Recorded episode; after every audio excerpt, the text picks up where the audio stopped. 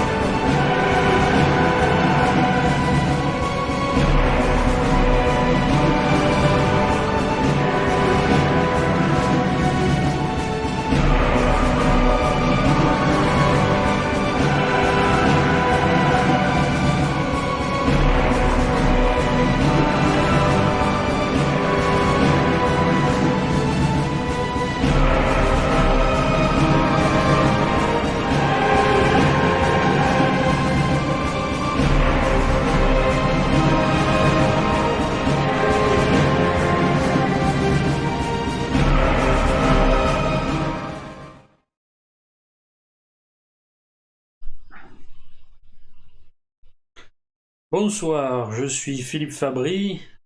Il est 20h09, nous sommes le 6 mai 2021. Bienvenue dans ce nouvel épisode du rendez-vous de l'histoire en mouvement. Avec moi, mon cher collaborateur Guillaume, qui euh, ne peut pas parler encore ce soir, je crois. Euh, il interviendra peut-être plus tard en cours d'émission, mais il est bien là, fidèle au poste. Et il n'hésitera pas à me rappeler dès ce début d'émission de vous demander de mettre un pouce bleu sous cette vidéo, de ne pas hésiter à la partager sur tous vos réseaux sociaux euh, afin de faire connaître cette émission, puisqu'on est, on est pas mal euh, shadow banné, me dit-on. Euh, je sais que la dernière émission a fait un peu moins de vues que d'habitude. Je pense aussi que c'est parce que le sujet était un petit peu plus, un petit peu moins intéressant pour le grand public. Mais euh, les spécialistes de la question me disent qu'il y a cet effet-là, donc pour contrer ça, pouce bleu, partagez euh, et mettez des petits commentaires euh, à, la fin de l'émission, ça me fait toujours très plaisir de les lire et de répondre aux éventuelles questions qui se posent ou suggestions de sujets que vous voulez me voir aborder, bien sûr, toujours. autre chose que vous pouvez faire et devez d'ores et déjà faire, ma chaîne personnelle est arrivée à 900 abonnés, je crois, elle a gagné pas mal d'abonnés euh, la semaine dernière, mais c'est encore très en dessous de nos habitués. Je pense qu'on a un noyau dur de 3000 personnes à peu près qui doivent avoir vu toutes les émissions depuis le début, peut-être un peu plus. Donc j'encourage, euh, et je ne cesserai de le répéter jusqu'à ce qu'au moins ces gens-là euh, m'aient rejoint sur ma chaîne YouTube personnelle. Parce que, eh bien, écoutez, encore une fois, entre ces histoires de shadow banning, etc., on ne sait pas ce qui peut arriver à Radio Athéna, et euh, le jour où il y a un problème, eh bien, vous retrouverez ma chaîne, sur ma chaîne toutes les vidéos euh, qui ne seront pas supprimées, vous resterez en contact avec moi, vous continuerez de bénéficier des actualités, et de trouver les autres contenus que je partage, puisque j'en partage régulièrement, outre les éditions d'anciennes vidéos que fait Guillaume, pour, euh, euh, pour faciliter l'accès euh, à certaines parties de mes théories. Voilà pour les rappels habituels. je tiens à remercier le, premier don qui nous a été fait, Alfred Milner, c'est ça? Euh, merci beaucoup pour ce premier don. Euh, n'hésitez pas à faire des dons non plus hein, pour, pour continuer à encourager euh, notre travail. je vous indique également que à partir de maintenant, j'ai également un compte Telegram dont on a rajouté, donc Guillaume a rajouté le lien en description de cette vidéo, sur lequel vous pouvez me suivre aussi, bien sûr, et puis toujours, toujours sur Twitter et sur sur Facebook, même si j'interviens de moins en moins, étant donné que euh, mon compte risque de sauter à force d'être banni pour euh, tout et n'importe quoi. Vous savez comment ça se passe sur Facebook. Euh, si vous avez des questions, je vous rappelle que vous pouvez les poser tout au long de l'émission. Si elles sont pas en lien direct avec ce dont je suis en train de parler, ça sera conservé pour la fin de l'émission par Guillaume qui s'occupe de ça à vous lire dans le chat pendant toute l'émission. Et donc nous ferons comme d'habitude. Voilà, ce petit rappel étant fait, c'est le moment de passer au sujet de ce soir. Alors le sujet de ce soir, euh, j'ai intitulé cette émission Sélection naturelle et historionomie. Euh, l'idée c'est qu'en fait j'ai réalisé, bon je vous avais un petit peu expliqué que pour moi l'essentiel des développements était clôturé avec la dernière, la précédente émission, sur l'histoire nécessaire et l'histoire contingente, mais j'ai réalisé qu'en fait, euh, ce point de la sélection naturelle en historionomie, son rôle dans, la, dans les, récurrences historiques, euh, nécessitait d'être abordé de manière extensive. Euh, que je l'ai abordé très rapidement, mais enfin, je, ne l'ai même pas abordé, je l'ai évoqué dans la précédente vidéo en vous disant qu'il faudrait que je vous en parle de manière étendue un jour. Donc je pense que j'en avais déjà distillé quelques idées en répondant à des questions qui m'avaient été posées sur tel ou tel sujet, mais j'ai pensé que ça méritait de faire un, développement consacré à ça, qui sera peut-être moins long que ceux habituellement, mais qui permettra de bien, bien finaliser, si vous voulez, euh, le, modèle, le modèle de l'historionomie, afin que vous compreniez exactement tous les mécanismes euh, qui sont à l'œuvre. Donc voilà pourquoi je vais en parler ce soir de cette sélection naturelle en historionomie. Alors déjà, qu'est-ce que c'est? Je vais repartir des choses pour lesquelles je vous en ai déjà parlé et, euh, où je vous en ai parlé de la manière la plus, la plus extensive. C'est à propos de l'apparition des grands prophètes à l'origine d'un monothéisme politique. Hein. Si vous vous souvenez de l'émission sur euh, l'islam dans les pas du judaïsme antique, qui était la deuxième émission qu'on ait faite, je crois. Euh, mais je vous en ai de toute façon reparlé depuis à plusieurs reprises.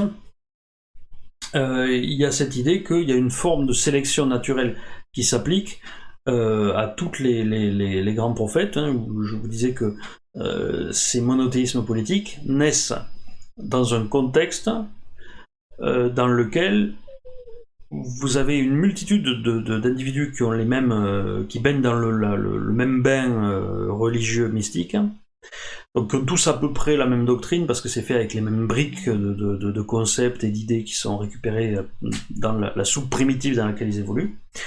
Et que euh, celui qui devient le prophète d'un monothéisme politique, c'est le premier. Le, premier à s'imposer et à démontrer son élection, son élection divine, notamment en remportant un certain nombre de victoires militaires. Et au fur et à mesure que sa renommée s'accroît, il émerge de plus en plus. Il agrège à lui tout ce que la société a de soif de croyance dans un personnage comme ça, et inversement, il évince, il élimine tous les prophètes concurrents qui, eux, n'ont pas les succès qu'il engrange et qui lui permettent de démontrer son élection divine face à tout le monde. Et donc, à la fin de ce processus, vous vous retrouvez avec un seul prophète, euh, et, on passe dans une nouvelle phase dans laquelle c'est l'évolution de la, la, religion qu'il a mis en place qui, euh, succède et il n'y a, plus la, soupe primitive disparaît là-dedans et est remplacée par ce personnage. Donc, si vous voulez, c'est donc à travers ce mécanisme-là de sélection naturelle euh, dans lequel le, gagnant prend tout, hein, winner takes all, comme disent euh, nos amis ou nos ennemis anglophones hein, en fonction, euh, le gagnant prend tout et évince tous les autres. Mais c'est par ce mécanisme-là que se fait la nécessité historique. Il y a une nécessité historique qui est l'émergence d'une figure, mais la nécessité ne porte pas sur un personnage en particulier qui doit apparaître. Ça se fait, vous avez une multitude de candidats et il y en a forcément un qui va sortir. D'accord? Donc le hasard n'est pas suspendu à l'apparition d'un personnage génial, vous avez plusieurs possibilités, simplement c'est euh, le meilleur ou celui qui a le plus de chance, hein, puisque s'il y a des batailles militaires notamment dans le jeu, c'est une question de chance, c'est celui-là qui va émerger et qui va gagner. Donc ça c'est encore une, fois la façon dont se structure le déterminisme historique, il se détermine, c'est un déterminisme qui est fondé sur des probabilités. Euh, donc ça c'est ce que je vous ai expliqué le plus, puisque je vous avais pris le cas des, et j'en ai parlé plusieurs fois, des prophètes.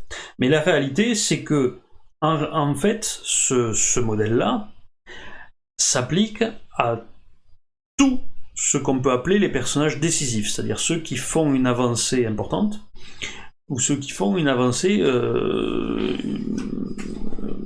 euh, qui soit soit qui est historiquement nécessaire parce qu'elle s'inscrit dans une trajectoire, soit quand il s'agira de se poser la question est-ce que c'était un peu hasard, est-ce que ça dépendait vraiment que ce type existe pour qu'à ce moment-là on ait par exemple cette découverte scientifique, eh bien, en, vérité, on s'aperçoit souvent que non. Et c'est sur le même modèle.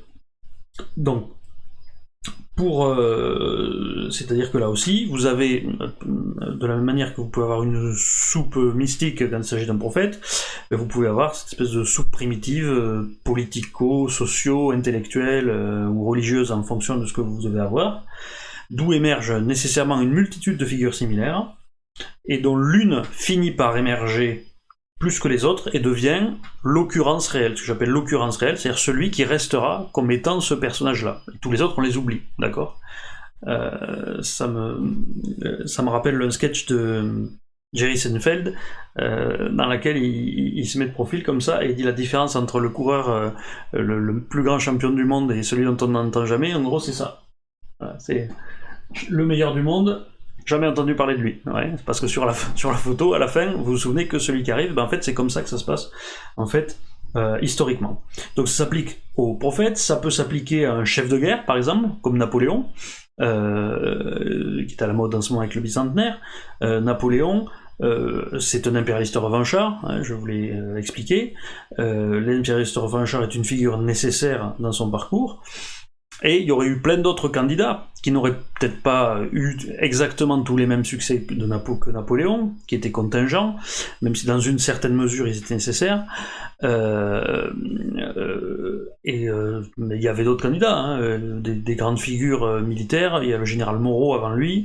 il y a Bernadotte qui était sans doute moins doué militairement, mais qui avait beaucoup d'ambition. Donc vous avez tout un tas de gens comme ça qui ont cherché à se positionner, mais qui ont été effacés par le fait que Napoléon est arrivé au pouvoir et que c'est lui qui a tout gagné et qui a fait son parcours. Mais voilà, là aussi, vous aviez un vivier. Euh, ça peut se passer aussi comme ça pour des révolutionnaires, par exemple, euh, que vous prenez euh, Lénine ou même Hitler. et ben, si c'était pas eux, ça aurait été d'autres. À la place de Lénine, ça aurait pu être Trotsky, la grande figure. Ça a été une figure secondaire, du coup, ça aurait pu être la grande figure. Ça aurait pu être encore un autre. Je vous l'ai déjà expliqué ça, quand je vous avais expliqué pourquoi Vous pouvez pas considérer que la guerre, la révolution russe était un pur effet du fait que les, Allemands avaient envoyé Lénine dans un train. Non, le mouvement était tel qu'il y en aurait d'autres. Bon, il y avait aussi euh, déjà Staline qui était actif, etc. Donc, euh, ça s'applique aussi aux scientifiques. Euh, si vous prenez, on, en parle, vous avez plein de cas comme ça. On, sait que par exemple, Einstein, et c'est pour ça que certains souvent l'accusent de plagiat, ce qui est vraisemblablement faux d'après les gens sérieux. Euh, il y a une vidéo très intéressante de, où il y a Villani et Etienne Klein qui expliquent euh, pourquoi c'est peu probable, notamment parce que vu la, quantité des travaux différents qu'il a, fait, euh, c'est forcément qu'il avait un génie propre pour être aussi qualifié dans tous les travaux. Mais ce qui est sûr, c'est que par contre, il y avait une partie des idées qu'il a récupérées à droite à gauche, euh, notamment des choses qu'il y avait dans Poincaré, euh, même si Poincaré, lui, euh, n'avait pas forcément compris ce qu'il avait entre les mains sur, sur E égale MC2, je crois. mais du coup, c'est Einstein qui est resté. Mais s'il n'y avait pas une Einstein, ça ne veut pas dire qu'on n'aurait pas aujourd'hui les théories d'Einstein. Quelqu'un les aurait peut-être sorties 5 ans, 10 ans après on va peut-être finir par, par, comprendre. Bon, sauf qu'une fois qu'il y a quelqu'un qui l'a trouvé, qui l'a compris, qui l'a exposé, ben, c'est lui qui reste comme celui qui l'a trouvé, parce que si quelqu'un le retrouve derrière, ben, il a perdu la primeur et il n'a pas d'intérêt. Pareil entre Darwin et Wallace, il y a, il y a aussi un truc comme ça qui est connu, puisque Wallace avait envoyé son mémoire qu'il comptait publier les résultats de ses travaux à Darwin, et Darwin, qui avait à peu près les mêmes idées, s'est dit il faut que je les publie vite avant qu'il publie, sinon les gens vont croire que c'est lui qui a trouvé avant et pas moi.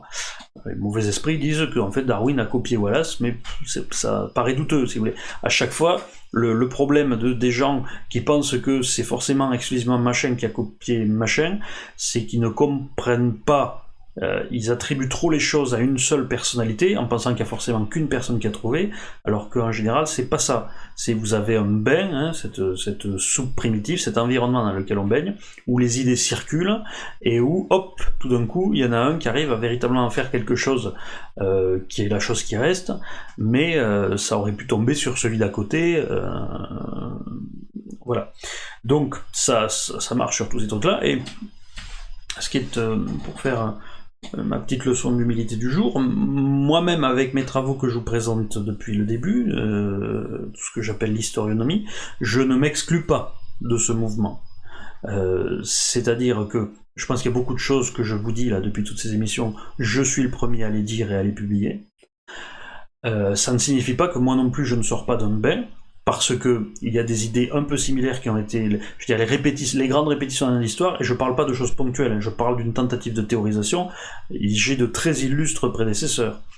Euh, Oswald Spengler, Arnold Toynbee, sans doute pour les deux à la fois les plus célèbres et les plus grands, puisque c'est ceux qui ont le plus approché d'une forme de théorie. Euh, même si je pense que je, vais beaucoup plus loin parce que moi j'arrive à avoir un modèle cohérent qui intègre tous, à quoi ils sont pas vraiment parvenus. En plus, Spengler c'était pas forcément son, sujet ni sa personnalité, il cherchait pas forcément dans ce sens.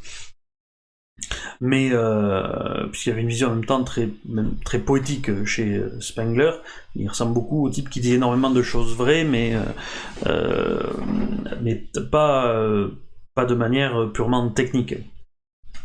Moi, j'avoue que j'ai cet esprit beaucoup plus froid et calculateur, et donc je, cherche plutôt à dresser des purs schémas euh, qu'à faire des grandes descriptions comme celle qu'a fait Spengler. Mais Spengler, par exemple, avait tout à fait vu, comme après lui Toynbee, la similitude entre l'Antiquité grecque et l'Europe moderne. Il avait vu le parallèle entre les Romains et les, Américains, la civilisation technicienne. Euh, mais ils étaient, ils étaient, ils étaient pas allés plus loin. Et s'ils n'étaient pas allés plus loin, notamment, c'est parce qu'ils étaient conditionnés par leur environnement. On parle de gens qui ont écrit essentiellement dans la première moitié, écrit ou réfléchi, hein, dans la première moitié du XXe siècle, c'est-à-dire à une époque où, euh, mine de rien, on manquait encore beaucoup d'informations sur la très haute antiquité on manquait d'informations sur toute l'histoire récente, qui nous a appris beaucoup de choses. Il s'est passé énormément de choses depuis 70 ans euh, que je vous ai euh, expliqué dans mes vidéos et qui moi m'ont permis de faire des parallèles avec l'Antiquité que j'aurais peut-être pas vu si j'avais eu 70 ans d'informations historiques en moins. C'était beaucoup moins évident. Ça veut dire quoi? Ça veut dire que euh, donc il manquait de données à la fois dans le passé, grâce au progrès de la recherche historique, et à la fois dans leur avenir, puisqu'il leur manquait euh, des décennies d'histoire. Mais en même temps, tout ça, ça veut dire quoi? Et là, on va retomber sur ce que je vous ai expliqué la dernière fois sur histoire nécessaire et histoire contingente. Ça veut dire qu'au fil du temps, la probabilité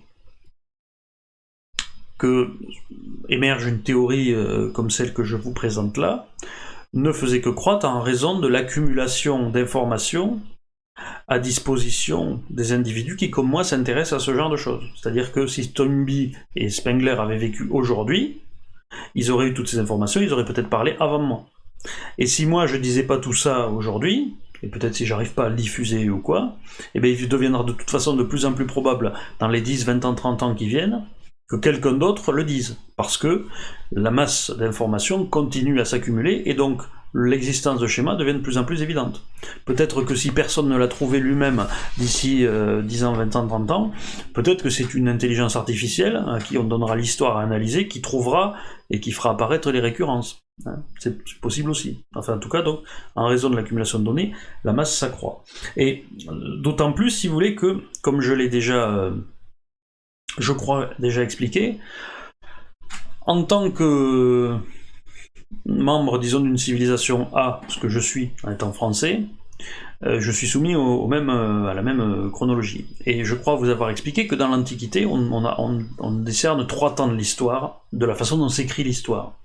Le premier temps, c'est celui des chroniques, des épopées héroïques, c'est-à-dire des choses qui sont pas très historiques, des témoignages, des, grands récits sur tel personnage, hein, la guerre de Troie par exemple, ce genre de choses.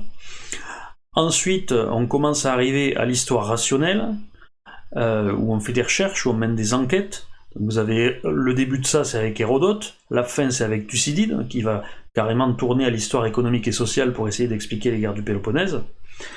Et à la toute fin euh, du, mouvement intellectuel euh, vers l'écriture de l'histoire, on a des individus comme Polybe, qui, qui a tenté, lui, le premier, de mettre en place des schémas de l'histoire avec sa théorie qu'on appelle l'anacyclose, c'est-à-dire la succession des régimes politiques euh, euh, de manière cyclique. Et euh, j'ai toujours tendance à penser qu'on trouve le même genre d'effort dans l'œuvre de Plutarque, puisque la grande œuvre de Plutarque, c'est la vie des hommes illustres. Et la vie des hommes illustres, c'est des tentatives de parallèle systématiques entre des individus de l'histoire grecque et des individus de l'histoire romaine. Donc là aussi, il y, a une recherche de parallèle, il y a une recherche de systématisation de l'histoire. Vous voyez? Bon. Euh, sauf que dans l'Antiquité, ça vous pouvez pas aller très loin parce que ceux qui voulaient synthétiser l'histoire, finalement, avaient très peu de données avec eux. Ils avaient les données des historiens de l'Antiquité de l'époque. Ce qui n'était pas comparable en masse, en quantité de données avec ce que nous avons aujourd'hui. Et vu que notre civilisation à nous a fait la même progression c'est-à-dire qu'on a d'abord eu les chroniqueurs du Moyen Âge, hein, dont euh, Grégoire de Tours, ce genre de personnage, euh, qui, euh, qui, qui, faisaient des récits héroïques, mais qui n'allaient pas plus loin que ça. ensuite, on a eu l'apparition des historiens sérieux, de la raison en histoire. Il y a eu Voltaire, il y a eu le 19e siècle notamment, avec Mommsen, tout ça, c'est-à-dire l'histoire est devenue scientifique.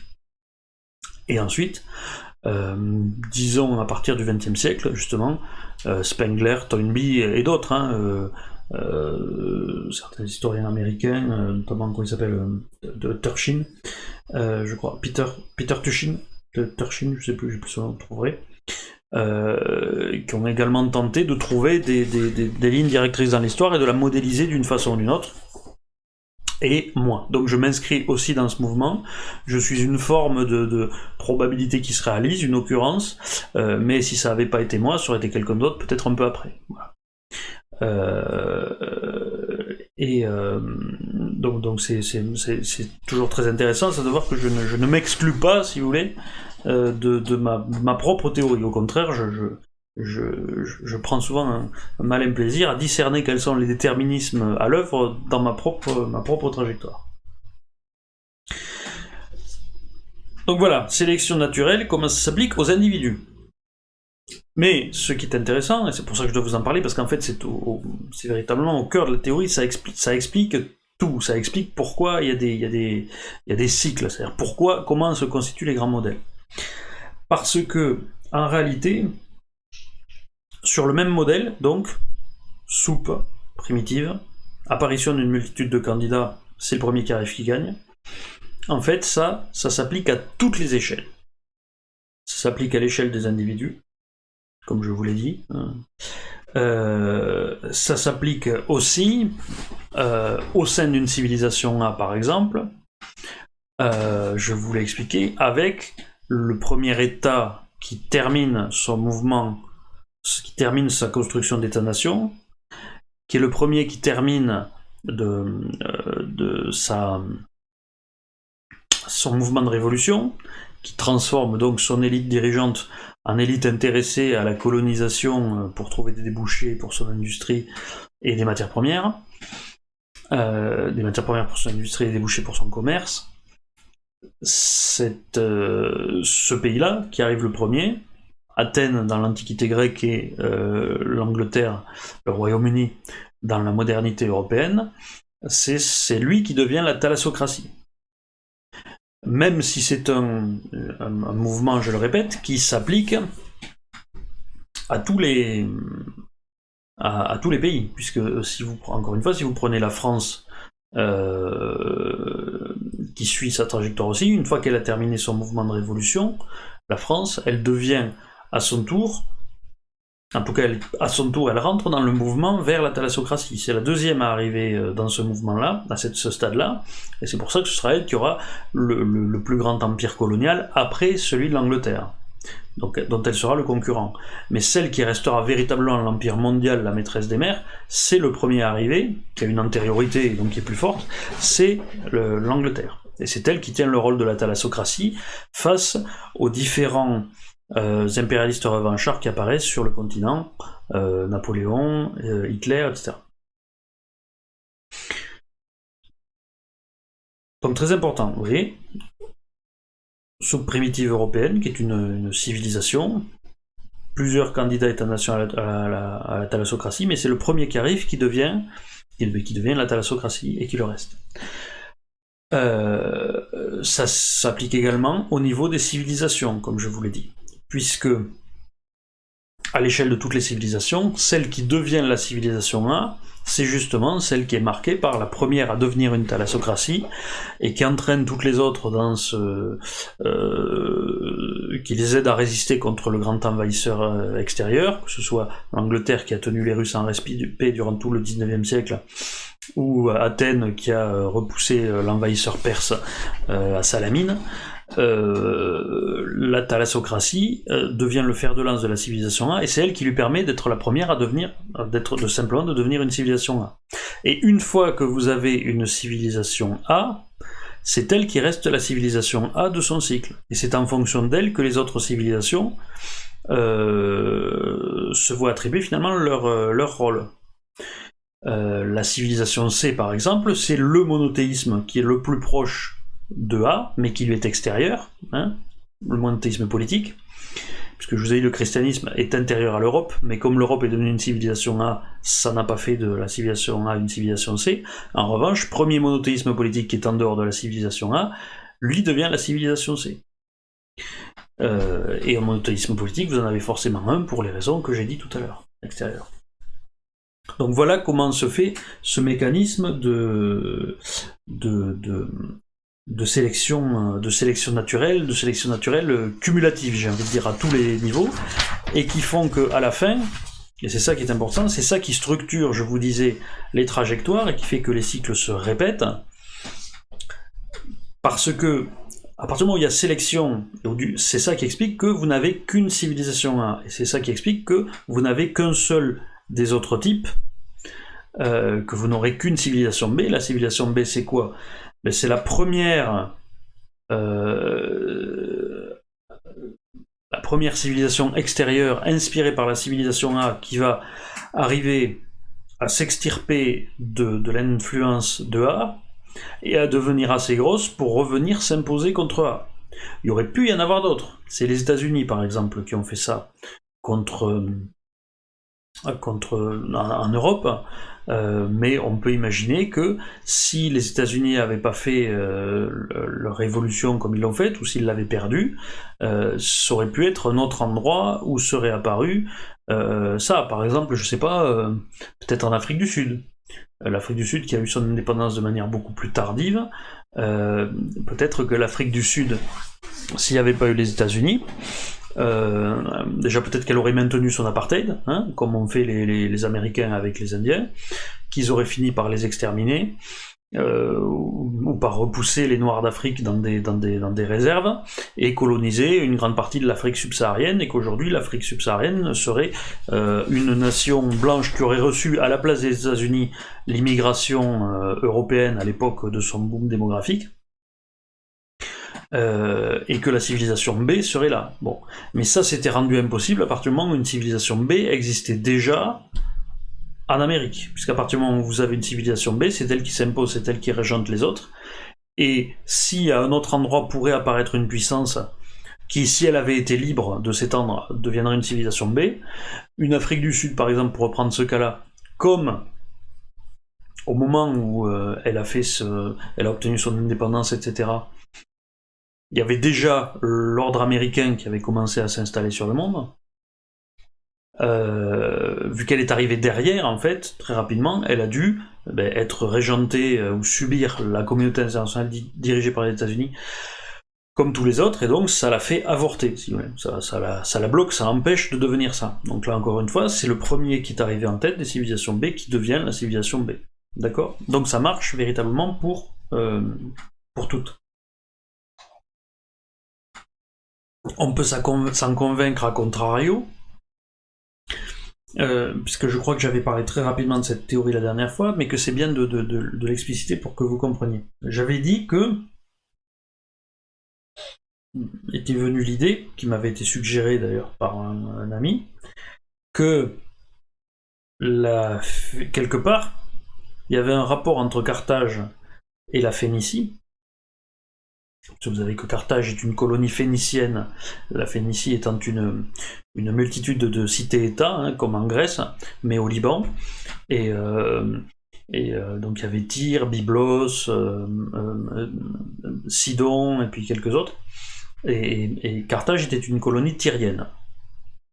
Alors, le nom de Carthage en phénicien, c'est Adash, ça veut dire la, nouvelle ville en fait, hein, tout simplement, la nouvelle colonie. Et, euh, euh, donc il y a un rapport un petit peu comme ça, parce que Carthage est une colonie qui a été fondée dans un endroit dont l'espace géographique était beaucoup plus vaste que celui du Liban, d'ailleurs, qui équivalait tout seul à celui du Liban, et, euh, qui était destiné à devenir le vrai pôle de la civilisation phénicienne en, en Méditerranée. Donc si euh, euh, le, le, en plus ce qu'il faut voir, c'est que la Phénicie, donc était une multitude de cités-États indépendantes, comme les, Grecs, les Grecs, mais elle était deux siècles ou trois avant les Grecs, euh, ont redécouvert l'écriture plusieurs siècles avant les Grecs, et vu leur évolution interne se condenser par l'archéologie, était sur la même voie que la Grèce primitive vers la construction de ces États, euh, États-nations cités, euh, qui en fait auraient évolué comme probablement la démocratie athénienne, euh, des choses comme ça. On, allait vers le même genre, ça suivait la même trajectoire que les, que les, cités grecques archaïques. ça ne s'est pas fait pourquoi? Ça ne s'est pas fait parce que, vous le savez, un des critères qui dicte, qui contraint cette sélection naturelle, qui la favorise, c'est euh, la géographie. Ça, je vous l'ai déjà mm, expliqué de manière, euh, euh, assez ample, je pense, donc c'est pas la peine de revenir dessus. mais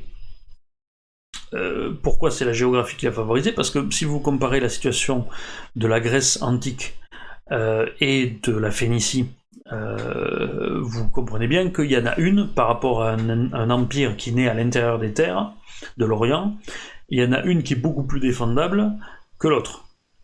Surtout quand vous vous souvenez que pendant les guerres médiques, les Perses sont arrivés jusqu'à l'entrée du Péloponnèse. Ils avaient même envahi l'Attique, autour d'Athènes. Euh, donc, euh, c'est véritablement le, réduit le plus favorisé, le plus géographiquement avantagé qui était le Péloponnèse, qui est une quasi-île, euh, qui a pu résister aux Perses. Cet avantage géographique, le, Liban, la, Phénicie, ne l'avait pas du tout, puisque euh, il a été envahi très rapidement par la Syrie. Donc non seulement le, territoire était beaucoup moins bénéficiait pas d'une, ce qu'on appelle une thalassographie articulée et d'une méroporie, c'est-à-dire la capacité à voir des petits états naître sur des... Alors la méroporie, je pense qu'il l'avait, mais euh, la thalassographie articulée, bon, ils étaient tous en bord de mer, donc ça allait. Il l'avait pas moins que la crête du cycle zéro. Mais euh, en revanche, niveau protection par rapport à l'empire euh, qui pouvait naître, c'était pas du tout ça, puisque le, cœur de l'empire assyrien, c'est euh, au nord du Tigre et de, l'Euphrate, en amont, si vous voulez, et, donc c'était juste à côté, et il y avait, y avait quelques montagnes faciles à franchir qui protégeaient, euh, et donc ça c'était insuffisant pour protéger une petite civilisation comme ça, et donc ils ont été envahis à partir du 7e siècle avant Jésus-Christ, euh, et, donc ils sont tombés sous la coupe euh, assyrienne qui les a empêchés de poursuivre leur évolution d'état normale. Et comme vous le savez, dans ce que je vous ai expliqué la dernière fois avec les lois de l'histoire, puisque ça s'applique aussi, c'est à travers elles qu'il y a la sélection naturelle, une perturbation extérieure a un effet qui est proportionné à son ampleur. Euh, donc quand vous prenez Napoléon sur le Rable en Allemagne, ça a un effet qui est proportionnel à l'ampleur. Quand vous prenez la guerre de 100 ans, quand vous êtes la France, ça a un effet proportionnel à son ampleur, ça vous fait pendant un retard de 100 ans. Quand vous tombez purement et simplement sur la, sous la coupe d'un empire comme l'empire assyrien et que vous y restez pendant des siècles, eh ben ça vous éteint complètement. Vous, vous ne continuez pas votre, votre évolution normale. Et donc c'est une civilisation à avorter, la Phénicie. Euh, c'est une civilisation avortée, et par conséquent, Carthage a aussi été une civilisation B avortée, parce que, euh, même s'il a obtenu son indépendance plus tard, euh, il n'a pas Carthage n'a pas elle n'a pas pu, elle n'a pas bénéficié de l'évolution des mentalités politiques en Phénicie, puisque ce qui caractérise Rome et ce qui caractérise plus tard les États-Unis, c'est que ils font leur révolution indépendantiste un moment où une thalassocratie est apparue euh, dans la civilisation A. Donc vous avez un régime parlementaire qui existe déjà, et que ces avancées de théorie politique peuvent être intégrées à la civilisation B. C'est comme ça que vous avez les. pour s'inspirer, que les, les Romains qui ont rédigé la loi des douze tables euh, alors on ne sait pas trop si c'est une légende, je pense qu'en tout cas il y avait des contacts, c'est sûr, donc ils ont peut-être pas forcément envoyé des émissaires à Athènes pour aller consulter les lois de Solon, etc. Mais ils avaient probablement des contacts en Grande Grèce avec des gens qui savaient comment ça fonctionnait à Athènes. Euh, et donc ça a nourri la, jeune République romaine et ça l'a, aidé à mettre en place tous ces mécanismes de, d'égalité de droit de la plèbe, etc. Euh, pareil, aux États-Unis, les États-Unis ont bénéficié du fait qu'il y avait déjà eu euh, la révolution en Angleterre, que donc, l'indépendance, ils la prenaient vis-à-vis d'une civilisation qui avait déjà euh, inventé l'habeas corpus, qui avait déjà développé les théories de John Locke, qui avait déjà les Lumières, tout ça. Donc, toute cette réflexion, ils l'avaient déjà. Euh, à l'inverse, Carthage a pris son indépendance de cités qui venaient de passer sous la coupe de la Syrie, et qui devait être à peu près au maximum au, stade de la monarchie absolue. Euh, donc Carthage a eu une culture de révolution indépendantiste, certes, mais elle n'a pas bénéficié de ce que doit normalement apporter la civilisation 1 quand elle, quand elle mûrit suffisamment longtemps. Et donc, Carthage a aussi été une civilisation B avortée parce que le, dès le début ça a été une république oligarchique, mais qui n'a pas connu l'évolution vers l'égalité de droit parmi les citoyens qu'a connu Rome par exemple, et ça ça vient très vraisemblablement du fait que c'est parce que leur ère culturelle, et la, partie la plus vive de leur ère culturelle, qui était l'équivalent de la civilisation à la Phénicie, avait été arrêtée avant d'arriver à ce stade de développement euh, euh, sociopolitique. Mais euh, imaginons, imaginons que la Phénicie, par miracle, aurait réussi à repousser la Syrie. Par exemple, au moment où euh, les rois syriens se lancent dans la conquête du monde, euh, une grosse météorite qui tombe sur une comète qui tombe sur la Syrie, qui rase toutes les villes et qui fait qu'il y a un désert inexploitable pendant des siècles qui protège le développement de la Phénicie. À ce moment-là, qu'est-ce qui se serait passé? Ben, On aurait une Phénicie qui se serait développée avec une avance de 2 ou 300 ans sur l'ensemble de la Grèce, dans laquelle une thalassocratie serait apparue beaucoup plus tôt, qui aurait transmis l'évolution de sa mentalité à Carthage. Carthage, très vraisemblablement, donc aurait eu obtenu son indépendance. Je crois que l'indépendance de Carthage, c'est quelque chose comme au 8e siècle avant Jésus-Christ, donc avec deux siècles d'avance sur Rome. Euh, donc vraisemblablement Carthage se serait, se serait développé à son tour euh, de manière beaucoup plus dynamique et beaucoup plus intelligente que Rome, pas juste au profit d'une oligarchie, donc aurait conquis tout le nord de l'Afrique, qui aurait été l'équivalent pour elle du territoire italien pour, euh, pour Rome, et à partir de là, comme elle aurait été très puissante, elle serait revenue influencer le, Proche-Orient, et elle aurait probablement repris le contrôle de la Phénicie, euh, et cela dès, euh, dès, mettons, le 4e ou le 5e siècle avant Jésus-Christ, c'est-à-dire au moment où euh, la Grèce, elle, dans notre réalité, qui a été laissée tranquille, serait à peine arrivée au moment où elle aurait eu sa première thalassocratie qui apparaît. C'est-à-dire que, et, euh, et donc vraisemblablement, l'Europe aurait eu le même, euh, le même sort que ben, dans notre modernité ont eu des pays comme le Japon ou la Corée du Sud, par exemple. Hein, je vous en ai parlé la dernière fois, qui étaient des pays dans lesquels, qui étaient qui faisaient leur évolution de leur côté. Et si on a établi, soi-disant, la démocratie après 1945 au Japon, en réalité, elle était sur le point de s'établir toute seule parce qu'ils étaient un pays mûr.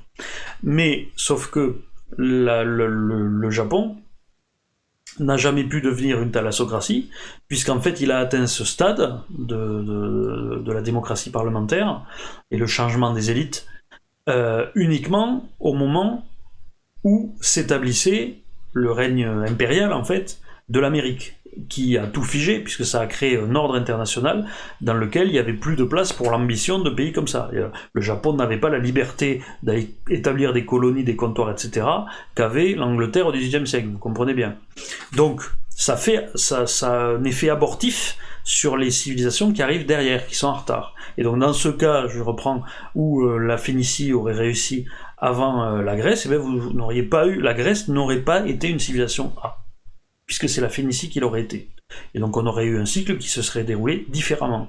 On aurait quand même observé une civilisation A, on aurait aussi observé une civilisation C, puisque malgré tout vous avez auriez eu les, juifs qui étaient euh, le, judaïsme antique qui était en bordure de, la Phénicie, hein, donc il y aurait eu les mêmes, frictions qu'il y a eu entre le monde grec et le monde, euh, et le monde, euh, le monde juif. Euh, il y aurait eu les mêmes luttes avec une civilisation D, puisqu'il aurait fallu se battre avec l'Empire perse, mais probablement que si ça avait été plus tardif, la, civilisation aphénicienne aurait eu les moyens de, résister, et ensuite vous auriez eu un, empire de B carthaginois qui se serait étendu grosso modo sur l'ensemble du pourtour méditerranéen de la même manière et probablement peut-être aussi jusqu'en Gaule, hein, parce qu'on ne pouvait pas aller beaucoup plus au sud à cause du Sahara, eh bien, le, probablement que ça aurait eu à peu près la même forme que l'Empire romain, mais sous l'égide d'une Carthage, euh, Carthage euh, civilisation B. Vous voyez? Donc ça veut dire quoi? Ça veut dire que le déterminisme, là aussi, contingence, nécessité, le déterminisme, c'est que vous avez une civilisation A, vous avez une civilisation B, une civilisation C, etc. Mais ce n'est pas déterminé à la base qui est qui. La détermination de qui est qui, la, réalité contingente, elle est produite par ce mécanisme de sélection naturelle, tout simplement. Et ce mécanisme de sélection naturelle, il se fait sur le modèle que je vous ai expliqué la dernière fois, histoire nécessaire, histoire contingente, et c'est ce modèle histoire nécessaire, histoire contingente qui en dicte le rythme. Hein. C'est pour ça que je vous dis que le fait d'avoir, c'est ça qui est important, on ne comprend pas, on se dit oui d'accord ils avaient deux siècles d'avance, mais non, Puisque comme je vous ai dit qu'il y a un rythme, comme je vous ai dit que pour construire une état-nation parlementaire, s'il n'y a pas de perturbation extérieure, si on regarde le cas en britannique c'est très clair, ça prend 600 ans entre 600 et 700 ans. Euh, ça, c'est à cause de, du, mécanisme histoire nécessaire, histoire contingente que je vous ai expliqué dans la précédente émission, qui est que le, fait que la probabilité s'accroît au cours du temps, je vous ai dit, ça fait que grosso modo et en moyenne, les choses se produisent toujours à peu près au même endroit, puisque vous avez une sorte de pic de probabilité qui se fait. Hein, il y a peu de chances que ça arrive quand on est à 90% de chance, peu de chances que ça arrive euh, quand on est à 50%, parce que euh, entre 60, 70, 80%, il y a de fortes chances que ça se produise déjà là et qu'on n'arrive pas plus loin, et avant il y a peu de chances. C'est pour ça qu'on a toujours le même rythme. Donc c'est pour ça que, euh, vu la Phénicie, si elle avait une, une avance considérable, si elle n'était pas anéantie, c'était elle qui aurait gagné. Donc c'est ça qui dicte la sélection naturelle. Donc euh, l'émergence d'une figure, hein, d'une personnalité euh, euh, scientifique dans un tel contexte ou, ou mystique dans un tel autre contexte, de la même manière que l'émergence d'un État-nation ou que l'émergence d'une civilisation A, ça c'est nécessaire, mais ça se fait par la voie de la contingence et de la sélection naturelle. Euh, voilà ce que je pouvais vous dire sur cette idée de sélection naturelle qui, je pense, est importante parce que vous voyez que c'est ça qui cimente le modèle à la fin, c'est ça qui vous explique en fait qui est des cycles de civilisation. Donc ça, quelque chose que je ne comprenais pas encore il y a quelques années, il y a trois ans, mettons, où j'observais ça comme ça. Maintenant, je l'ai compris grâce à ça. J'ai compris pourquoi, parce que c'est vrai que c'est une question qu'on me posait souvent, mais pourquoi il n'y a qu'une civilisation A Pourquoi? Eh bien, c'est à cause de ce mécanisme. Voilà. Euh, voilà, ce mécanisme de sélection naturelle où le gagnant prend tout. Euh, donc ça c'est important, voilà ce que je voulais vous dire sur la sélection naturelle, et je voulais rajouter aussi quelques, quelques remarques importantes sur ce que permet, euh, ce que permet l'historionomie. Elle permet justement grâce à tout ce que je viens expliquer aussi, la compréhension de ces trajectoires historiques, ça permet de comprendre que beaucoup de choses qu'on tient pour des différences fondamentales de nature ne sont que en réalité des décalages historiques. Parce que euh, quand vous avez une opposition entre deux entités très séparées, cas classique Sparte et Athènes, euh, l'intuition des historiens a toujours été que euh, c'était deux États qui avaient eu des évolutions drastiquement divergentes. Et pendant longtemps, il y a eu la même chose sur la France d'ailleurs. On se disait que là, en gros, l'Angleterre, c'était depuis la Grande Charte de, de 1214, 1215, trompe toujours. Euh, il y avait, euh, c'était l'ancestralité de la, de la, de la. Au fond, en gros, les, Britanniques avaient toujours été parlementaires, ce qui était faux. Hein. La Magna Carta, c'est une charte de liberté euh, de la noblesse des barons qui cherchaient à retenir des libertés que la monarchie était en train de leur enlever en fait. Ça n'a rien à voir avec le parlement modèle de, d'Édouard le Sec qui au contraire était un moyen de dépasser la féodalité, donc c'est complètement opposé. Mais euh, pendant longtemps, on croyait ça simplement que, en gros, et c'était la thèse de Voltaire d'ailleurs à l'époque qui s'interrogeait dessus, il disait comment ça se fait que deux pays qui se ressemblent tellement, malgré tout, euh, euh, au bout de tant d'évolution, d'un côté on a une démocratie, on a un régime parlementaire, et de l'autre on a une monarchie absolue. Bon, c'est forcément que les deux pays ont une mentalité différente, etc. Enfin, vous connaissez ça, ce qu'on nous répète à chaque fois. Euh, en Allemagne, dans les années 30, on disait qu'en en Allemagne, il fallait un pouvoir fort, euh, qu'on n'était pas comme les... Euh, comme les, comme les, qui n'étaient pas comme les Anglais ou comme les Français. à l'époque de Napoléon, on disait la même chose en France. Aujourd'hui, on dit la même chose en Russie, hein, que les Russes, il leur faut, ils ont toujours un pouvoir fort. Bon. Et du coup, on attribue une, un, un, aspect intrinsèque, naturel, à des dispositions nationales, alors que ce n'est qu'un effet d'un stade d'évolution. Donc, euh, euh, ça, donc ça c'est provoqué parce que c'est l'intuition la, plus facile. Quand vous voyez deux endroits qui sont totalement différents, vous dites ah ben ils ont une évolution différente. Le premier effet que vous vous dites, c'est pas juste ah ben euh, c'est normal, c'est parce qu'il y en a un qui doit être en avance sur l'autre ou l'autre en retard sur l'un. Alors qu'en fait c'est ça la bonne réponse. Tous les pays évoluent pareil, je vous l'expliquer. Euh, de taille standard. Euh, mais euh, mais tous n'évoluent pas à la même vitesse. Et la plupart des grandes oppositions qu'on voit dans l'histoire, hein, l'Angleterre contre Napoléon, les démocraties françaises et britanniques contre l'Allemagne totalitaire, ce genre de choses, ce n'est en fait le résultat que de décalage.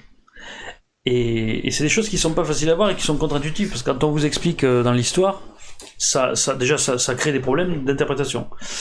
parce que on vous dira que Hitler et Staline c'est mal, mais que à l'époque Robespierre et Napoléon c'était bien parce que c'était chez nous, et que c'est la grande révolution française. Sans voir qu'en fait c'est le même phénomène, simplement qu'ils ne sont pas déroulés partout en même temps. Euh, donc ça c'est très important. Euh, et ça, donc en, étudiant euh, ce que j'appelle l'historionomie, en étudiant ces trajectoires de l'histoire, ça permet de sortir de tout un tas d'interprétations erronées de l'histoire comme ça, et de tout un tas d'illusions historiques. Ça permet aussi de remettre en question des poncifs qui viennent des témoignages, qui sont parcellaires. C'est-à-dire que, euh, si vous voulez, je reviens sur Athènes et Sparte, qui est la grande opposition à la démocratie contre l'espèce de régime totalitaire, tout ça. Le problème, c'est que cette interprétation, cette espèce de vision d'une Sparte qui n'aurait pas bougé, qui n'aurait pas évolué, euh, qui a été la mienne d'ailleurs, et dont j'ai dû me défaire quand j'ai travaillé sur, sur Sparte ces dernières années, c'est que on a l'impression que Sparte c'était vraiment le conservatisme, que les institutions ne bougeaient jamais, etc., qu'il n'y avait pas d'évolution. Or, ce qui est très intéressant, c'est que si vous étudiez véritablement euh, un certain nombre d'indices indirects, parce qu'on manque de données exactement, parce que les Spartiates eux-mêmes écrivaient peu, donc on dépend beaucoup des témoignages extérieurs. Et comme les témoignages extérieurs, ils ont souvent des a priori sur le permanentisme spartiate, en particulier quand vous lisez Xénophon ou Aristote, euh, vous comprenez pas, vous avez l'impression qu'effectivement c'est immuable. Or, si vous regardez l'histoire de Sparte à l'époque des guerres du Péloponnèse, vous apercevez, je crois que j'en ai déjà parlé, que Lysandre était un impérialiste revanchard, qu'entre la défaite de Sphactérie et euh, on va dire la défaite de l'Euctre, euh, vous avez un mouvement de révolution à Sparte, et et ça se manifeste notamment par le fait que avant, dans toute l'histoire spartiate qui précède les guerres du Péloponnèse, vous n'avez pas de, toutes les guerres essentiellement euh, Sparte est très isolationniste ce qu'elle veut c'est tout le temps maintenir le Péloponnèse il n'y a aucun expansionnisme spartiate alors qu'après les guerres du Péloponnèse vous n'avez que de l'expansionnisme spartiate.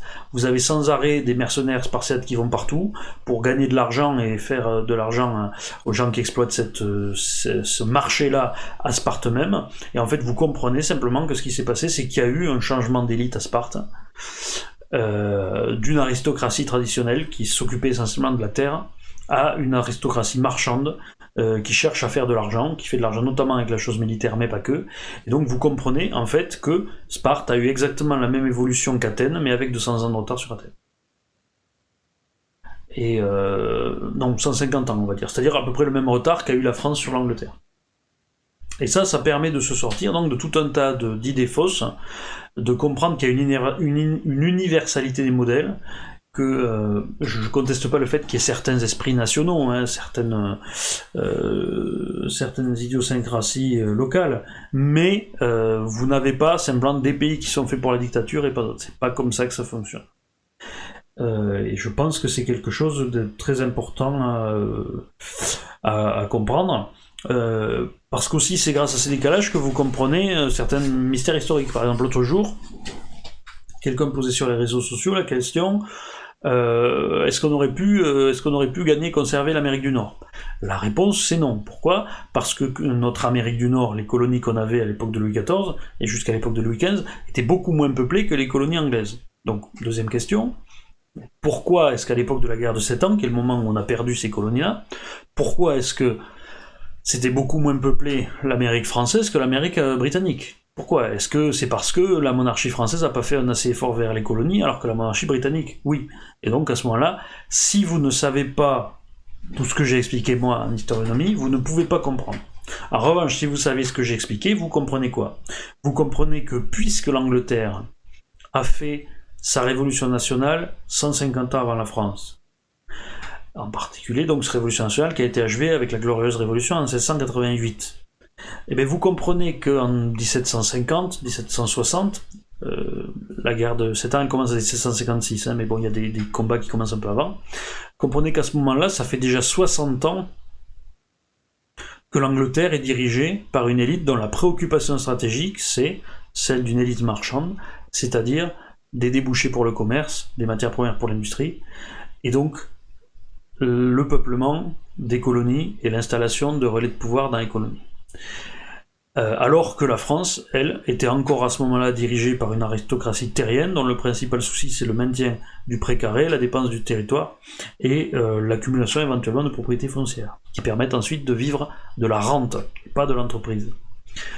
Et à ce moment-là, ça vous explique le mystère, tout simplement. Pourquoi est-ce que la France a perdu euh, l'Amérique du Nord? Ben Parce que la France était en retard dans son évolution interne et que l'Angleterre avait une avance de, euh, à ce moment-là, ça faisait déjà 60 ans qu'elle avait une véritable politique coloniale. Voilà, qu'elle ne laissait pas juste faire les gens. Que vous aviez des gens qui euh, allaient aux États-Unis pour entreprendre, notamment. Euh, voilà. Pour terminer sur, sur cette idée donc de sélection naturelle et tout ce qu'elle implique, avec un petit, un petit, retour sur l'histoire de la contingence et de la nécessité. Donc ce qu'il faut voir, c'est que de manière, pour le coup, assez intuitive, plus c'est plus une problématique est individuelle, plus elle est contingente. C'est-à-dire que plus euh, vous risquez d'avoir un hasard euh, dans l'apparition ou la disparition. Euh, mais le, ce qu'il faut voir, c'est que le,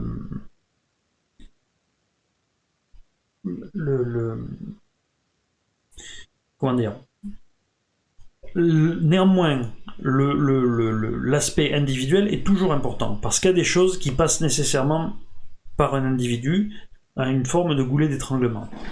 Je reviens sur ce que je vous expliquais sur euh, l'histoire nécessaire, l'histoire contingente, avec ce que j'appelle les événements de rupture entre deux situations générales. Hein.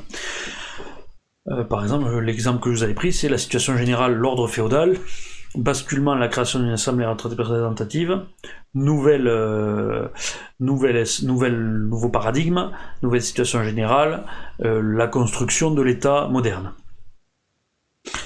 eh bien, cette mutation, on pourrait se dire, on pourrait, c'est une question qu'on pourrait se dire, on pourrait se dire, oui d'accord, il y a une, euh, vous vous dites que l'élément de rupture est important, mais peut-être que l'évolution de la situation générale, simplement euh, euh, économique, etc., ferait qu'il y aurait cette évolution. Oui, mais ce que j'explique, c'est que cette évolution, dans la façon dont elle se structure, dont on doit la modéliser, elle passe nécessairement par des individus. C'est-à-dire que vous ne pouvez pas passer vers la construction d'un État moderne si vous n'avez pas euh, alors, bon, l'Assemblée représentative, surtout, le, le, je vous avais expliqué que dans les pays euh, musulmans, c'est un petit peu différent, qu'en fait, l'Assemblée représentative, surtout, c'était l'idée de l'impôt permanent, qui permet de financer l'État central. Donc, quel que soit l'événement de rupture, la nature que vous retenez, ça passe par ça. Et ce goulet, il passe forcément par la décision, la décision d'un individu ou d'un petit groupe d'individus qui sont les élites dirigeantes du pays, c'est-à-dire le roi et son conseil, grosso modo. Euh, donc, euh, ce n'est pas parce qu'il y a un déterminisme général que le rôle de l'individu s'efface. Simplement, encore une fois, ce rôle de l'individu, il est déterminé, il est construit, modélisé par le modèle que je vous ai expliqué tout à l'heure sur euh, la multitude des candidats et euh, l'émergence d'eux, c'est-à-dire ce système de sélection naturelle en astronomie. C'est comme ça, voilà, que tout que tout s'articule.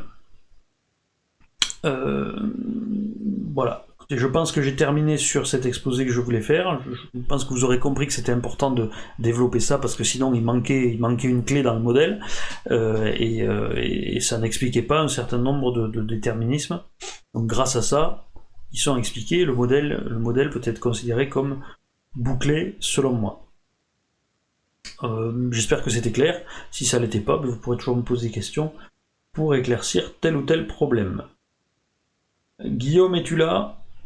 Alors, je ne sais pas si tu peux parler ou pas, mais. Tous? Ouais. Tu m'entends? Euh, Attends, je t'entends pas mon écouteur. Vas-y. Ah, oui, ça y est, je t'ai. Bah écoute, euh, nous avons un don déjà de Pierre Taffanelli qui te demande. Alors, Monsieur Fabry connaît-il les ouvrages de l'ethnologue russe euh, Liev Goulimov sur ce qu'il appelle l'ethnogénèse et la biosphère? Alors je connais le concept d'ethnogénèse, mais euh, je ne crois pas connaître Goulimov en lui-même. Et euh, pour le coup, je vois pas le rapport avec la biosphère. Donc c'est peut-être intéressant, mais je connais pas. Alors s'il veut détailler un peu pendant qu'on me pose d'autres questions. ça sera avec plaisir que je pourrai répondre. D'accord. Donc on enchaîne sur une question de Germain Claude. Est-il possible d'acheter vos livres autrement que par Amazon? Car les frais de port sont aussi chers que celui du livre du... Il écrit de vous. Ouais, c'est ça. Alors je sais pas sur Amazon. Alors le problème c'est que normalement les frais de port ils sont pas importants quand c'est Amazon lui-même qui voulait envoyer les livres. Après si vous l'achetez chez un libraire qui le vend par Amazon effectivement il y a des frais de port importants. Vous pouvez toujours sinon le, le commander chez vos libraires. Hein. Le libraire, ils peuvent commander. Les références, ils les ont. Je connais plein de gens qui ont acheté mes livres en librairie. D'accord, donc une question de Félix euh, Catus. Les cycles de civilisation C sont-ils forcément synchronisés à ceux des civilisations A et B? Alors, oui, parce que euh, parce que les conditions qui, mènent à l'apparition de monothéisme politique, elles dépendent de la chute de l'ordre précédent. Euh, c'est-à-dire, si vous reprenez euh, que ce soit le cas de, Moïse ou de Mahomet, c'est l'effondrement du, grand empire précédent, d'un côté l'empire romain, romano-byzantin, et de l'autre euh, le, fameux effondrement systémique avec euh, les peuples de la mer, tout ça que j'avais expliqué dans l'histoire de cycle zéro, qui, crée la condition de,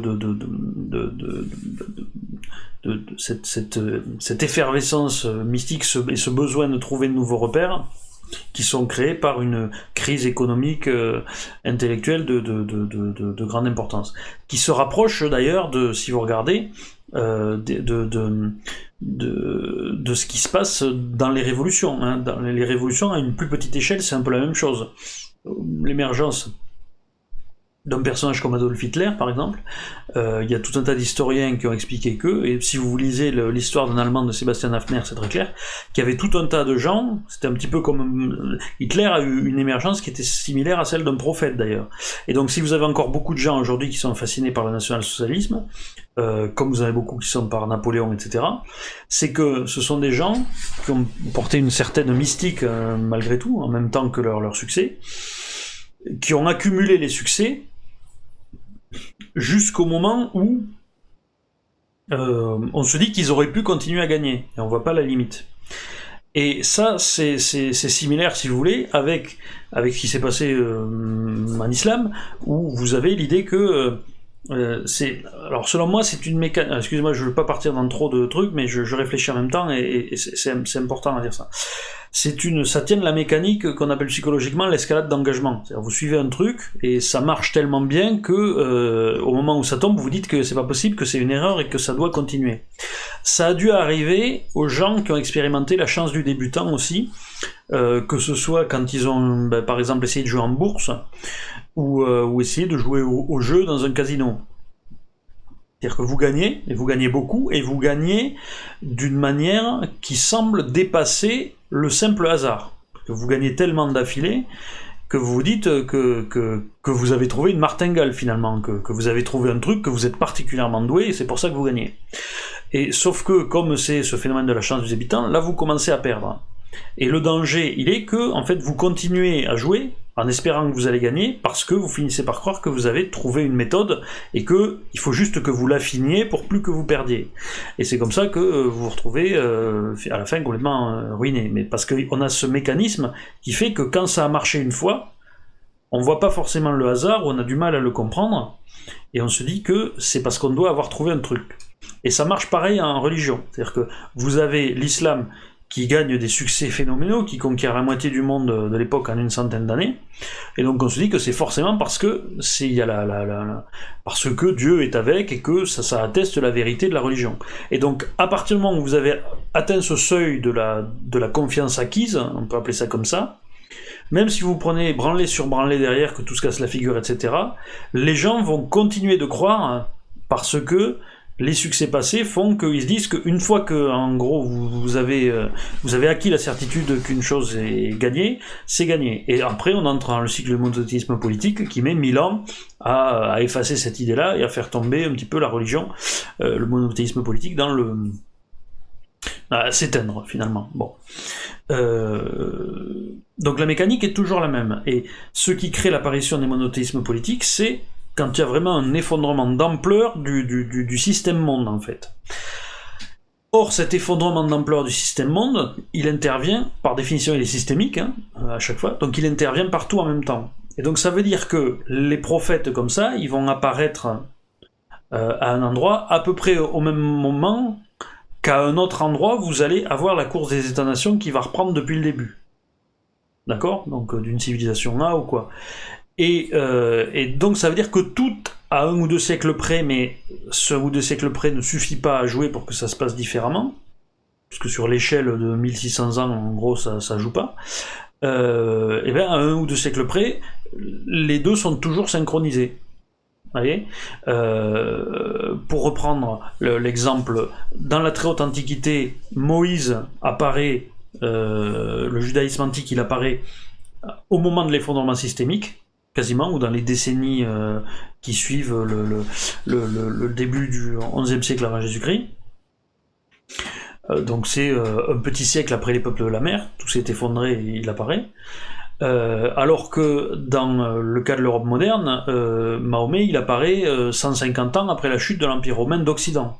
Mais on est toujours dans, ce, dans cette, enveloppe de 200 ans à peu près, et tant que ça arrive là-dedans, et eh bien à la, à ensuite vous, trouvez avec des, religions, avec des, civilisations qui sont malgré tout dans synchronisées dans l'ordre de grandeur qui est celui de l'historionomie. Voilà.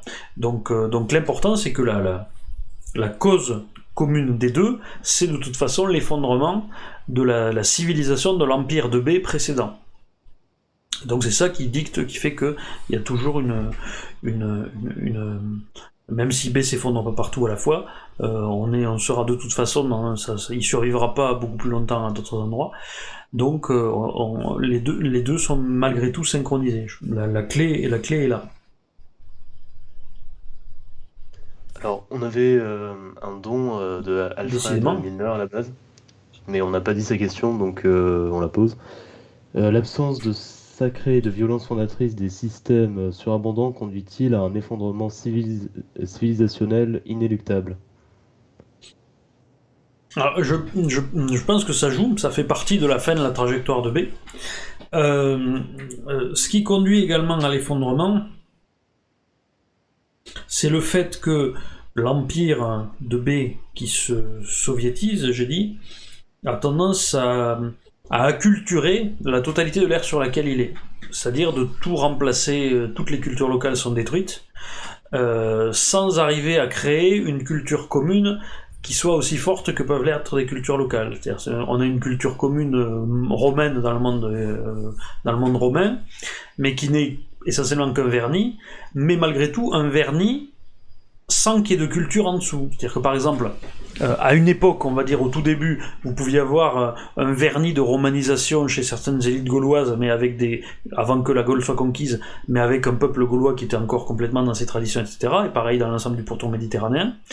Mais à la fin du règne Dioclétien, vous n'aviez plus de culture gauloise, vous n'aviez plus véritablement de culture syrienne, la culture grecque, bon, elle s'était noyée dans un loubi avec la culture romaine. Donc partout, vous aviez une espèce de culture de la romanisation, euh, euh, mais qui n'était pas profonde. Et une fois que la romanisation s'effondre parce que les barbares arrivent, etc., ben, il n'y a plus rien en fait.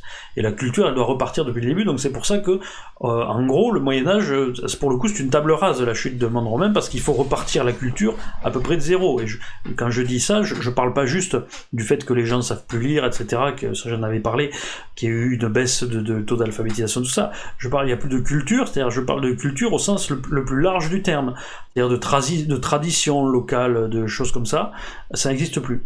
Et je pense que l'Empire américain a un effet similaire sur le monde tous les, euh, c'est-à-dire que le, vernis de de, culture américaine euh, qui, qui s'est répandu, bah, si vous prenez la France, toutes ces zones commerciales à l'entrée des villes qui ne ressemblent à rien, euh, les gens qui fêtent Halloween, les gens qui appellent leurs enfants Cindy et Kevin, etc. ce n'est pas un vernis d'américanisation sur une base où les traditions françaises ancestrales resteraient intactes en dessous et où, les, en gros on se serait approprié l'américanisation. Non, c'est la, ce qui est la, surface de la culture américaine qui elle-même est une culture complète. Aux États-Unis, il a toute une culture américaine.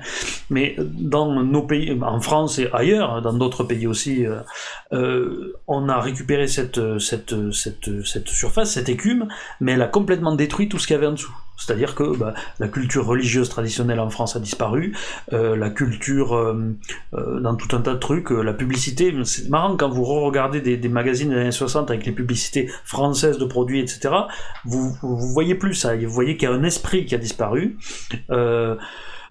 Que ce soit le cinéma, que ce soit la chanson, euh, que ce soit d'autres choses plus simples comme la vie de tous les jours, euh, on consomme comme des Américains, mais on n'est pas des Américains, et cela ne, s'appuie pas sur le fait que par ailleurs on soit toujours des Français comme nos parents étaient Français. On ne l'est plus.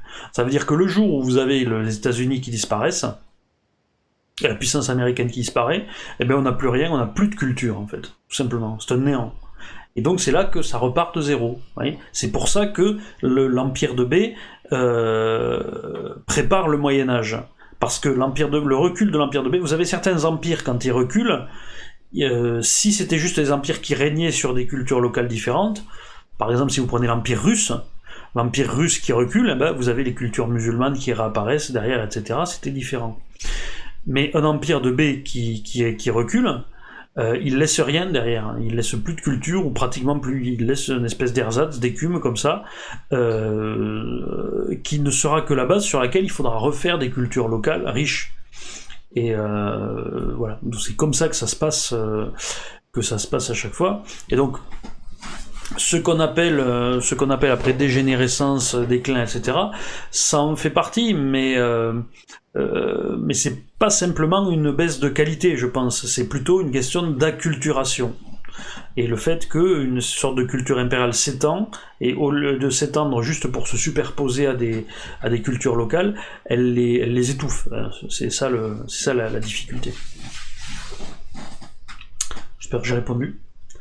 Ouais, alors la personne qui a posé la question citait les travaux de euh, René Girard et te demande euh, si tu connais. Ah oui, je connais René Girard, oui, oui, oui. Oui, mais je vois pas du tout le rapport avec la question. À part qu'il y a question de sacré, mais c'est cool. On a une autre question de Man. Euh, Monsieur Fabry, j'ai visionné votre très intéressante conférence Le droit science du juste. Quels ouvrages me conseillez-vous pour, pour approfondir le sujet? Euh, alors, euh, je...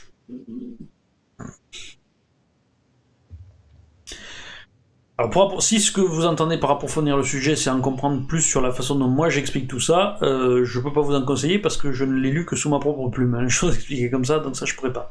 En revanche, je pense que qu'on peut pas dire beaucoup plus que ce que je dis dans cette conférence qui est assez synthétique et que finalement ça vous donne des clés de lecture pour prendre connaissance de l'histoire du droit en général.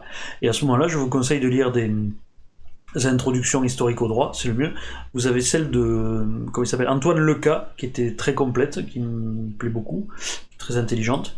Euh, et après, vous avez tout un tas de, en fonction, et vous avez toutes les épaisseurs hein, de manuels d'introduction historique au droit. Euh, vous devez avoir des précis chez Dalloz, vous devez avoir des que sais-je, je suppose. Euh, il doit y avoir des versions actualisées. Pour le en droit français, vous avez le, le, bouquin du doyen Carbas qui était bien, que moi j'avais utilisé pas mal pendant mes études. Et, euh, et voilà. Autre question? Oui, alors une autre question de Germain-Claude sur l'impérialiste revanchard Poutine n'est-il pas trop vieux, mais son successeur qui pourrait l'être? Alors je pense pas que ce soit une question d'âge. Euh, je pense pas que ce soit une question d'âge. La question véritablement qui, qui, se, qui se pose, euh, c'est... Euh, parce que s'il disparaissait là, euh, à mon avis, ça mettrait plus de troubles qu'autre chose, et je pense qu'il est trop avancé dans la construction de son pouvoir personnel pour pouvoir être remplacé comme ça par quelqu'un qui serait plus agressif derrière. Euh, donc je doute de cette hypothèse. La vraie question qui se pose à propos de Poutine, et que je dois me poser, et je n'ai pas forcément de réponse là-dessus, je me la pose, c'est que comme c'est une deuxième occurrence dans un même pays, euh, je crois d'ailleurs que je l'avais déjà dit, mais je le répète, comme c'est une deuxième occurrence dans un même pays, puisque le premier, l'impérialiste revanchard original, c'était Staline, euh, eh ben, il, bénéficie d'un élan d'un dynamisme en plus démographique, etc., qui n'est pas celui qui est normalement derrière un, impérialiste revanchard plein pot. Et je vous avais expliqué notamment, quand j'avais parlé de la Ve République, que j'avais expliqué que De Gaulle était une forme d'impérialiste revanchard, mais un tardif, une deuxième ou troisième occurrence, et donc et qui avait moins d'énergie parce que la France avait avait avait relativement été déclassée par rapport à ce qu'elle était à sa grande époque.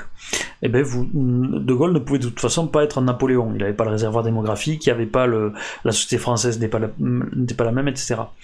Donc il y a vraisemblablement quand il y a des, quand il y a des, des répliques d'impérialistes revanchards euh, il n'est pas impossible, mais j'ai trop peu de cas pour en faire une loi, que, que seul le premier a véritablement le potentiel pour être euh, destructeur et conquérant comme, euh, comme, euh, comme Hitler, comme Napoléon, comme Staline, et que les suivants forcément sont moindres. Donc peut-être que ça, ça doit limiter les, les, les, capacités de, Poutine à s'étendre, et, et qu'il y a une possibilité que, qu'in fine, Poutine soit une sorte de de De Gaulle, peut-être un petit peu plus raide, un petit peu plus revêche, euh, mais que il, cherche qu'il aille pas beaucoup plus loin. C'est une possibilité hein, que j'écarte pas totalement, auquel cas je me serais probablement trompé dans un certain nombre de mes prévisions.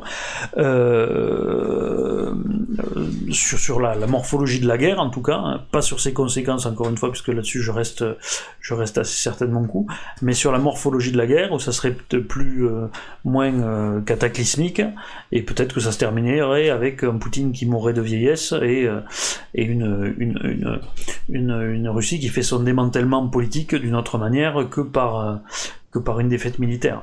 C'est possible, c'est aussi le scénario long de construction de l'Empire Panturc qui peut coller à ça. Euh, je sais pas, on verra. Mais je pense pas que c'est la question, c'est celle de l'âge du personnage. La question qui se pose, c'est plutôt celle de l'âge de la Russie elle-même. Puisque, est-ce que la Russie est pas déjà un pays trop vieux pour avoir un impérialiste revanchard qui, qui, explose complètement comme le fait normalement un premier impérialiste revanchard? Ça, je sais pas. On verra quelle est la bonne théorie. Euh, d'ici 10 ans, on devrait être fixé. D'accord, question suivante, une question de Blogum euh, Lego. La première thalassocratie n'a t pas été l'Espagne en 1492 Non, parce que, alors, euh, la thalassocratie, il faut bien comprendre ce que j'appelle une thalassocratie. C'est pas juste un empire qui a des bateaux ou une puissance maritime. C'est pas ça la thalassocratie. La thalassocratie, c'est une structure de pouvoir et une façon de voir la domination sur le monde et le jeu des puissances. L'Espagne, elle, en gros, elle a exploité l'Amérique comme si c'était une extension de son territoire, un petit peu comme si vous voulez la Russie euh, exploitera la Sibérie. C'est-à-dire c'est de la conquête de terre, du peuplement, la mise en place de plantations. Euh, parce que c'est ça, hein, c'est une économie de plantation d'aristocrates qui en fait reprennent un, schéma féodal qu'ils ont chez eux et l'importent dans, des, terres euh, extérieures. Donc c'est pas du colonialisme comme euh, celui qui cherche, hein, c'est ma formule, des matières premières pour l'industrie et des débouchés pour le commerce. C'est pas ça qui a été fait par l'Espagne. Donc l'Espagne était une puissance navale, très clairement, mais c'était pas une thalassocratie, c'était pas une puissance qui régnait par la mer pour l'intérêt euh, d'élites euh, qui ont des préoccupations qui sont celles d'une élite marchande. Ça restait un pays qui était dirigé par une, aristocratie de grands propriétaires fonciers qui ont régenté les colonies de la même manière qu'ils régentaient le territoire national à domicile en fait. Ils voyaient les colonies comme une extension du territoire national à exploiter, euh, à exploiter comme ça.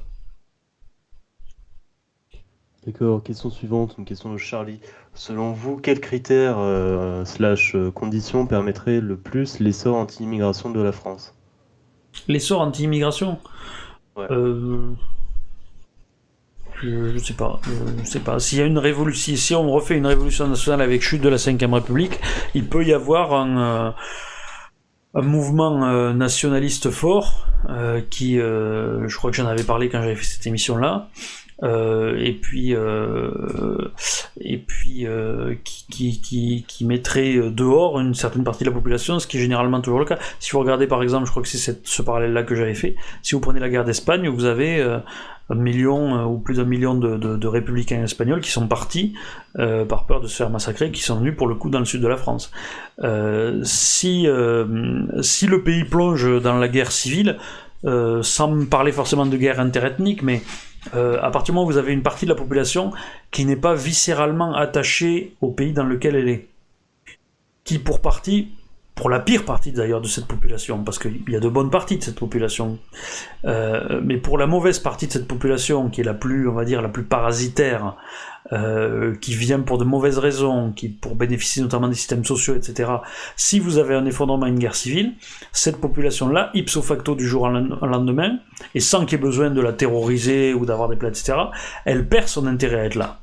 Et d'ailleurs, on commence déjà à voir des discours de gens qui expliquent qu'il y a des musulmans qui disent que les musulmans sont trop maltraités en France, qui devraient retourner euh, euh, en Algérie ou au Maroc, etc. C'est très très minoritaire.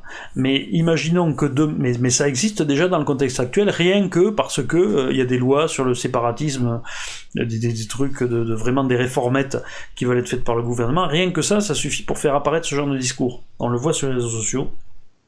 J'en ai vu. Euh, C'était pas du troll, vraisemblablement. Euh, donc, le, si, euh, si du jour au lendemain le pays devient la Yougoslavie des années 90, ou même sans aller jusque-là, hein, mais qu'il y a plus d'argent, que le pays fait faillite et qu'on se retrouve comme la, Russie des années 90, hein, avec 2000% d'inflation, des choses comme ça, ben vous avez la pire partie, la plus parasitaire qui s'en va, et à ce moment-là, l'essentiel des problèmes causés par l'immigration. Les problèmes que pose une immigration, c'est pas qu'il y a des gens qui viennent travailler. Les problèmes que pose une immigration, c'est que vous récupérez chez vous une partie de la population de cette immigration est une partie qui est une partie néfaste, qui n'est pas une partie productive de la population, euh, comme il y en a dans toutes les populations, sauf que vous récupérez en plus celle des autres. Euh, et bien cette partie-là, euh, c'est la première à partir. Donc à partir de là, sans qu'il y ait besoin de rien faire, même sans qu'il y ait besoin de massacre, etc., une simple très grosse crise économique qui soit très localisée à la France, ce qui arrive dans ce genre de cas, hein, euh, ça peut suffire à faire une sorte de, de, d'autopurge du, du, corps social. Mais c'est pas agréable pour ceux qui sont là non plus, hein, c'est pas une partie de plaisir. D'accord. Il euh, y a Charlie qui étend sa question et qui te demande y a-t-il des contextes euh, qui favorisent ces situations? C'est le même qui vient de poser la question là? Toujours sur la même question. Des contextes qui favorisent, ben, euh, ce qui favorise une révolution nationale, c'est euh, déjà il faut pas être une démocratie correcte. Et euh, bon là-dessus, je renvoie sur mon émission sur la chute de la Ve République hein, où j'ai où j'ai bien bien expliqué. Ce qui peut favoriser ça, je pour le coup, ce qui nous est arrivé depuis le début du Covid accélère considérablement la situation là-dessus. C'est pour ça que c'est depuis le début du Covid que j'ai écrit sur cette question en disant, en en confirmant que je pense que nous allons vers une nouvelle révolution en France. Pas dans les autres pays européens qui, eux, sont des démocraties, mais en France. D'accord, on a une question de Thomas DH. L'Indonésie va-t-elle devenir euh, la grande puissance maritime aux côtés des USA et devenir la première puissance euh, d'Asie devant le Japon? Alors, euh, ça me paraît un peu tôt, mais je sais que l'Indonésie a des gros avantages géographique, démographique et, euh, qu'elle est en, phase de développement économique assez important. Maintenant, pour devenir la deuxième puissance euh, maritime avec les États-Unis, ça me paraît euh, prématuré. D'accord. une question de Félix Catus. Qu'est-ce qui a causé le retard de Sparte? Qu'est-ce qui a causé le retard de Sparte? Ben, alors, il n'y a pas eu de retard, contrairement en France, j'ai dit la guerre de 100 ans. À Sparte, il n'y a pas eu de problème de cet ordre-là, c'est juste qu'elle a commencé plus tard, et notamment parce qu'elle s'est stabilisée plus tard. Euh, ce, qu'il faut se, souvenir, c'est que l'Attique euh, n'a pas été touchée par les invasions doriennes, qui sont l'équivalent des invasions, l'équivalent des invasions, des invasions barbares de l'Antiquité, n'a pas été touchée par ça. Donc aussitôt que la puissance mycénienne et tout s'est effondré, euh, euh, Athènes a dû subir des, troubles euh, économiques et sociaux importants, mais, mais elle est partie déjà d'un petit peu plus haut et plus rapidement surtout que Sparte. Alors que Sparte, si vous voulez, l'évolution vers l'État-nation euh, parlementaire, elle ne commence qu'une fois que, alors j'ai toujours dit qu'elle commence euh, au stade de l'ordre féodal, mais il faut que cet ordre féodal se soit stabilisé, que vous n'ayez plus d'afflux massif de population et que vous ayez un mélange qui se soit fait qui est à peu près stable. C'est pour ça qu'en Europe, ça commence à partir de en France en tout cas, ça commence à peu près à partir de l'an 1000, c'est-à-dire à partir du moment où il n'y a plus d'invasion. Les dernières étant les invasions vikings, qui ont mis beaucoup de bazar. Euh, et donc il faut attendre encore un siècle après ces invasions pour que la situation se stabilise un peu entre toutes les différentes ethnies issues de, des invasions barbares. Et, euh, ensuite on a, la reconstruction probablement pré, euh, progressive de quelque chose. Voilà. Euh, donc vraisemblablement, Sparte a commencé plus tard parce que euh, le Péloponnèse a été envahi complètement par les Doriens et qu'il a fallu que ce, cet effet de stabilisation se fasse d'abord, que vous ayez la réapparition, je parlais tout à l'heure, d'une sorte de culture commune, et que vous ayez donc un vrai ordre féodal qui se mette en place avant qu'on puisse euh, réévoluer vers quelque chose d'autre. D'accord, une question de Sabrina Beauty. Euh, cher monsieur, avez-vous une vision du futur en tête à nous partager au sujet de l'avenir de l'humanité? Ah ben là, il faut aller voir les trois émissions qu'on a consacrées à ce sujet. Je peux pas. Vous avez euh, quoi d'ailleurs 9 heures de vidéo. Euh, bon, peut-être que c'est 2 ah, heures le prochain Moyen Âge. Donc ouais, le, prochain Moyen Âge et la, la, prochaine, Renaissance. minimum. après, vous, si vous voulez voir avant, vous avez l'Empire et la prochaine, la prochaine guerre, mondiale. ça fait 4 vidéos. Euh, autre question de Thomas DH. Euh, le one numérique menace-t-il l'hégémonie euh, du dollar? Ça, j'en sais rien. Sur les questions monétaires, je suis pas très fort. Euh, ça fait longtemps qu'on parle de, la concurrence que veut faire la Chine. Le problème, c'est que pour faire une concurrence monétaire, faire ce qu'elle veut, hein, de valeur monétaire, je pense qu'il faut aussi avoir une confiance politique des autres États et que les gens se méfient beaucoup trop de la Chine beaucoup trop. La, Chine, euh, la Chine est entourée de gens qui, euh, la plupart des gens qui sont fidèles à la Chine, les pays qui sont fidèles à la Chine sont des pays qui ont peur de la Chine, qui sont tenus par la peur. Vous n'avez pas l'équivalent du modèle euh, de l'American Way of Life qui a pu intéresser et séduire les gens, même s'il a pris un coup dans l'aile depuis. Donc, moi, à chaque fois, le, grand truc de, du yuan qui deviendra la monnaie de réserve à la place du dollar qui supplanterait le dollar, j'y crois pas. J'y crois pas en plus, la, Chine va quand même vers des gros problématiques. Depuis quelques jours, là, on entend de plus en plus, on a lu plusieurs articles. Alors je sais pas si c'est vrai, ça, ça, m'étonnerait pas en même temps. Euh, on commence à se demander si les Chinois ne, ne, bidonnent pas carrément leurs chiffres démographiques. Et on se demande, c'est en particulier, il y a un démographe qui est chinois, je crois, euh, qui, qui dit que selon lui, il y a 150 millions de Chinois en moins que ce que disent les Chinois, qui est pas une paille, hein. euh, la population russe en gros, en moins de Chinois, et, euh, euh, et, que l'Inde en réalité serait le vrai, le vrai pays le plus peuplé du monde depuis 2013 ou 2015, déjà. Et, que le Parti communiste chinois chercherait à le cacher, et ce serait un effet de la, de la politique de l'enfant unique, parce qu'en gros, les, les Chinois ont vieilli d'une population qui a vieilli en 20 ans de la même manière que les, euh, que les Japonais, les Français, etc. ont vieilli en 70 ans. C'est terrible ce qui se passe en Chine au niveau du vieillissement de la population. Et ils ont beaucoup d'inquiétudes parce que tous les pays euh, d'Occident ou assimilés, c'est-à-dire comme le Japon, etc., ou la Corée du Sud, tous ces pays n'ont connu ce phénomène de vieillissement qu'à un moment où ils avaient atteint un revenu par tête qui était d'à peu près 30 000 dollars c'est-à-dire un revenu par tête qui est suffisant pour assumer tous les coûts qu'impose une population vieillissante. Or, la Chine est en train d'arriver à ça, alors qu'ils n'en sont encore qu'à un revenu par tête de 10 000 dollars par an. Euh, et, donc, ça risque de faire de gros, gros, gros, gros problèmes économiques en Chine. Donc euh, voilà, moi je, moi je parierais pas sur la Chine. Hein. D'accord. On a une question de Hamza euh, OHR. Euh, qu'en est-il des ambitions de la grandeur de la Chine et de l'Inde par leur volonté de puissance et leur poids euh, et leur fort poids démographique sur les années à venir? Ben, euh, est-ce que est-ce que cela finira comme un épisode d'Highlander? Il ne doit qu'en rester en rester qu'un.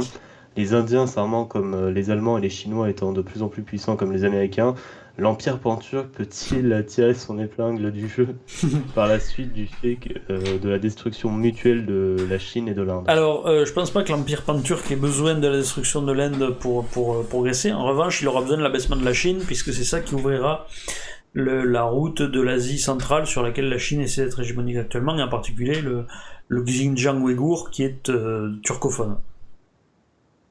Euh, maintenant, ce qui est sûr, c'est qu'il y a des tensions entre l'Inde et la Chine, qu'elles se continuent. Bon, ça, j'en ai déjà parlé dans notre vidéo. Peut-être que je le ferai dans une prochaine vidéo, un point, un point géostratégique.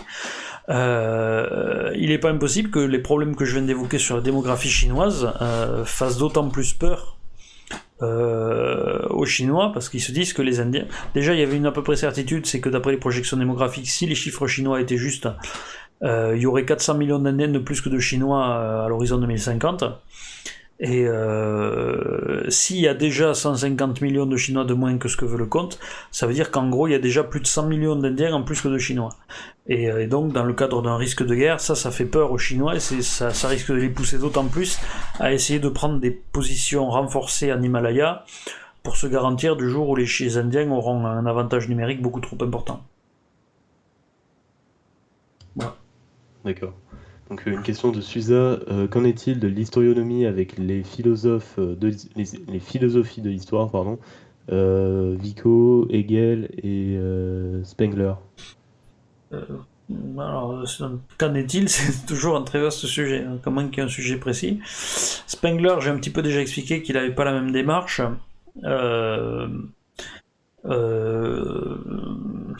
Hegel, c'est plutôt une j'ai du mal avec Hegel, en fait, j'ai jamais trop compris ce que raconte Hegel. Je comprends ce qu'il raconte sur l'histoire des idées, hein, euh, la dialectique Hegel, tout ça je vois à peu près. Euh, après, le sens de l'histoire, j'ai jamais trop... Euh, ça m'a jamais trop... jamais trouvé que c'était trop intéressant. et le, quel était le dernier nom? Vico. Vico, il faudrait... je euh, il faut que je m'intéresse, mais euh, je, parce que je connais le nom et j'ai vu qu'il y avait des, des, choses approchantes. Mais euh, voilà, le qu'en est-il C'est trop flou pour que je puisse y répondre en détail. D'accord. Question du roi des chats, ne pensez-vous pas que le darwinisme social inversé en Occident depuis quelques décennies va finir par détruire notre compétitivité, entre parenthèses, géopolitique, intellectuelle, économique, technologique? Je ne sais pas si c'est le darwinisme social qui va faire ça. Mhm. Euh, je sais pas. Je, je, suis pas sûr de comprendre la question. Bah, pourquoi c'est le darwinisme social qui fait ça? C'est pour une histoire d'accroissement de, des inégalités. Euh, je, sais pas. Je sais pas.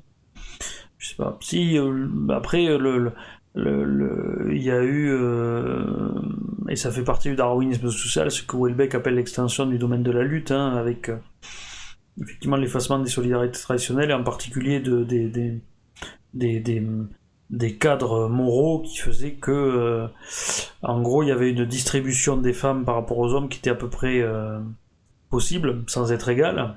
Hein, pour les plus beaux ou les plus riches qui ont les plus belles, c'est logique, mais où, euh, où les plus moches pouvaient rester avec, avec les femmes moches, alors que le, ce, qu'appelle, ce que Welbeck appelle le libéralisme sexuel, a fait qu'il y a toute une populations qui sont euh, privées de, de compagnie féminine, on va dire, et d'autres non. Et dans le même registre, il y a le problème de l'effondrement des solidarités, euh, solidarités locales, tribales, familiales, et, euh, et, tout ça, effectivement, ça fragilise les sociétés. Et, ça participe de ce vaste mouvement d'acculturation, parce que c'est aussi le fait d'avoir des communautés soudées et et très, dans lesquels les individus sont très interdépendants, c'est ça qui fait des cultures aussi. Euh, vous faites pas une culture avec des gens qui, euh, qui vont à Carrefour et qui regardent Netflix. C'est pas avec ça que vous, que vous faites. Il n'y a pas de rituel, il n'y a pas de cérémonie commune. Euh, donc ce sont des éléments d'acculturation, euh, sans doute. Question de Blocum Lego. la Hollande, l'Espagne, le Portugal aurait été de potentiels candidats pour euh, supplanter euh, l'Angleterre comme thalassocratie directrice Alors, euh, non. Alors, non pour la Hollande, parce qu'en fait, la Hollande avait a atteint justement son apogée de puissance, a été supplantée par l'Angleterre au moment où elle est devenue une thalassocratie. L'Angleterre est devenue la thalassocratie dominante en écrasant la Hollande, justement, au cours de quatre guerres successives, les guerres anglo-hollandaises dont les premières ont lieu à l'époque de Cromwell, et qui permettent euh, à l'Angleterre de s'installer, notamment de conquérir la nouvelle Amsterdam, c'est-à-dire New York. Euh, L'Espagne, elle a fait sa révolution euh, nationale beaucoup trop tard, puisqu'elle l'a fait au début du XXe siècle. je l'ai dit, entre 1931 et 1975. Donc, donc, elle est arrivée à un moment en plein empire américain. Elle a fini, elle est devenue une, elle a atteint le, le, le, stade de développement idoine pour devenir une thalassocratie, donc c'est beaucoup trop tard.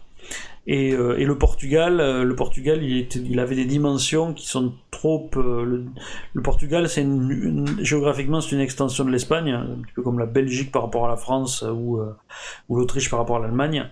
Et, donc, le Portugal n'a jamais eu la taille suffisante je le répète, la thalassocratie, elle doit, c'est un état de taille standard par rapport aux états de la civilisation. Et euh, l'Angleterre est un état de taille standard. Géographiquement, démographiquement, il est de l'ordre de grandeur de la France, de l'Allemagne, de l'Italie. C'est pas le cas du Portugal. Et ça l'a jamais été.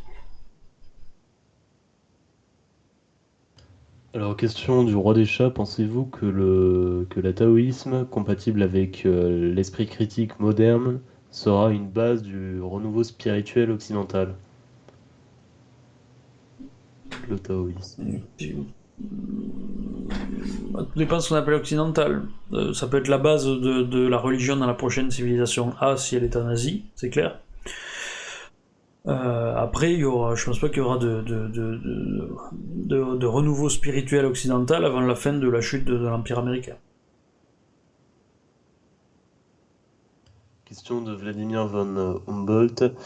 Euh, le millénarisme écologiste peut-il devenir euh, la religion de la future civilisation C?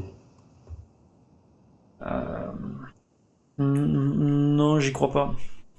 J'y crois pas, je pense que le millénarisme écologiste, il, se rattache à certaines tendances stoïciennes sur tout le truc du cosmos, de l'équilibre, tout ça.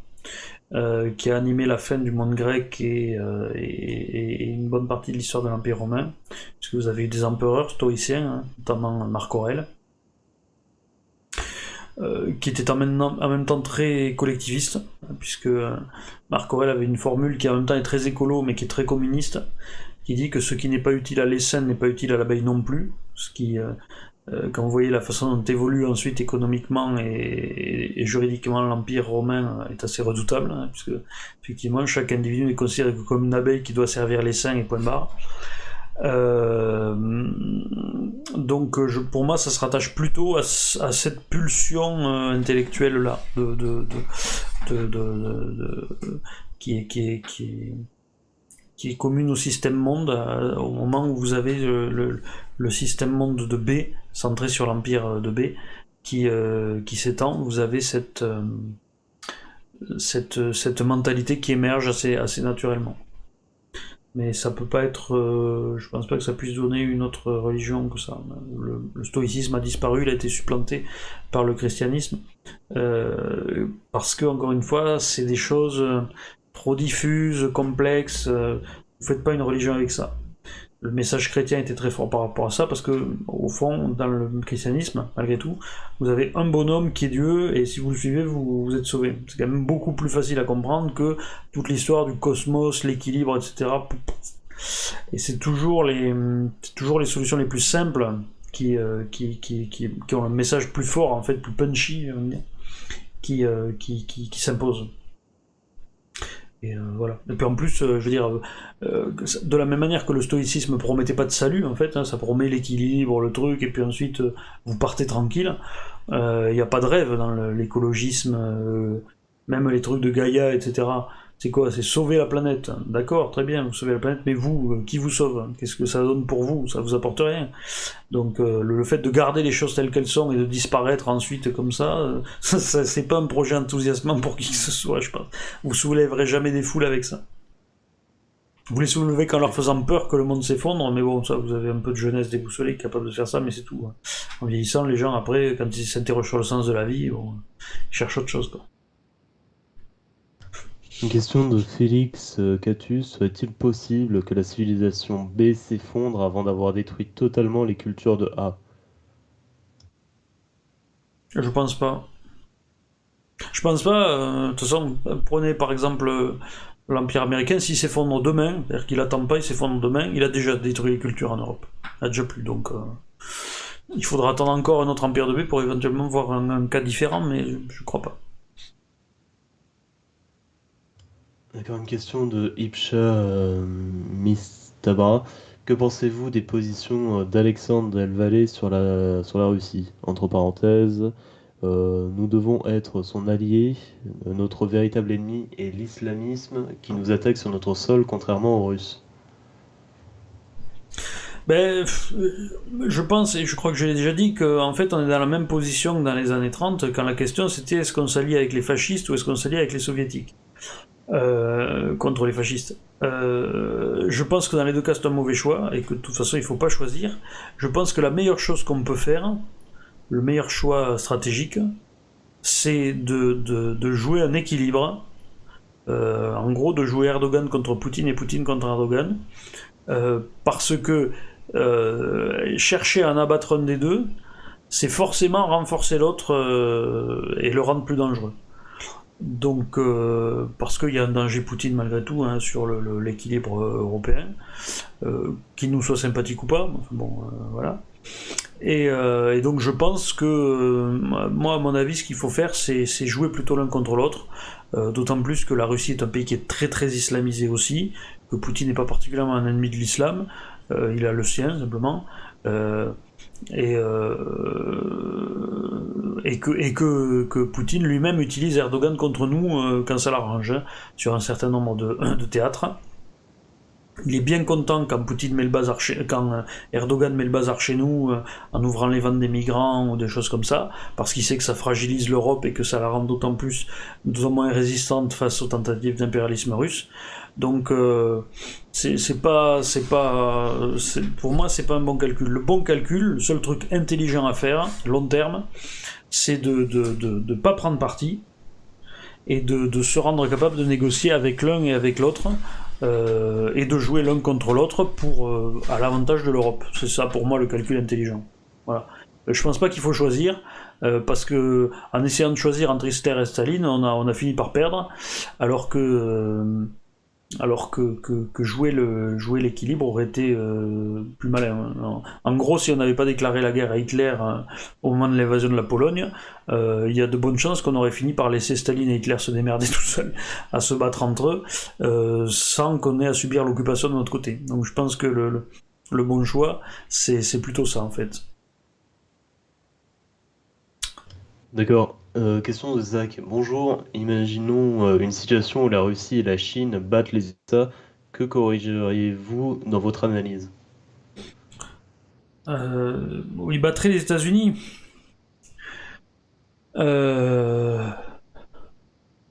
Qu'est-ce que je corrigerais dans mon analyse? La question c'est qu'est-ce que qu'est-ce que ça donnerait? Un truc comme ça. Parce que si les États-Unis étaient battus, je pense que ça ne pourrait se faire que ça impliquerait nécessairement un effondrement général de l'ordre américain sur le monde et de tout ce qu'il continue à apporter malgré tout. C'est-à-dire un certain nombre de sécurités de votre communication, un certain nombre de sécurités d'échanges économiques. Donc une défaite de, des États-Unis contre la Chine et contre la Russie, ça impliquerait déjà un effondrement économique mondial, vraisemblablement parce que euh, les gens ne se jetteraient pas aussitôt dans les bras de la Chine et de la Russie pour faire des affaires, je pense. Et bon, euh, donc déjà, il y aurait de grosses difficultés à ce niveau-là. Euh, et euh, ensuite, je pense que ça veut dire que ben, on serait dans un schéma qui était plutôt comme celui de, de, de que j'évoquais quand j'évoquais les, les cycles zéro et l'empire mycénien notamment, puisque je rappelle que j'avais fait à ce moment-là un petit parallèle entre la, je crois que je l'avais fait entre la Chine et, euh, et l'Égypte. Et, euh, et ce caractérisé, en fait, le, le, le, le, le, le l'empire l'empire mycénien a échoué contre l'Égypte avec sa coalition de peuples de la mer euh, et donc n'a pas réussi à s'établir sur tout le pourtour méditerranéen. S'il avait réussi à conquérir l'Égypte, probablement qu'il se serait pas effondré aussi vite et qu'il aurait peut-être tenu deux siècles de plus et qu'il se serait fondu deux siècles plus tard. Euh, l'empire mycénien. Or, il s'est effondré plus tôt parce qu'il a échoué contre l'Égypte. Donc, il n'est pas impossible qu'un échec, surtout contre la Chine, euh, provoquerait l'effondrement de l'effondrement de, de, de l'Empire américain dans son ensemble. Et à ce moment-là, ça favoriserait encore l'apparition d'un nouveau Moyen Âge plutôt en Europe et aux États-Unis et dans l'Amérique en entier, plutôt qu'en Asie. Euh, qui, puisque la Chine arriverait à survivre. Euh, mais je pense que la Russie, elle finirait par tomber malgré tout, parce qu'en gros, une Chine qui aurait vaincu les États-Unis, ensuite chercherait forcément à s'emparer de la Sibérie, l'Asie centrale, etc. Et, euh, et donc la Russie serait abaissée comme un État client. Euh, grosso modo, je, pense qu'on on, s'approcherait malgré tout de ce nouveau Moyen Âge tel que je l'ai dit, peut-être de manière, peut-être plus tôt.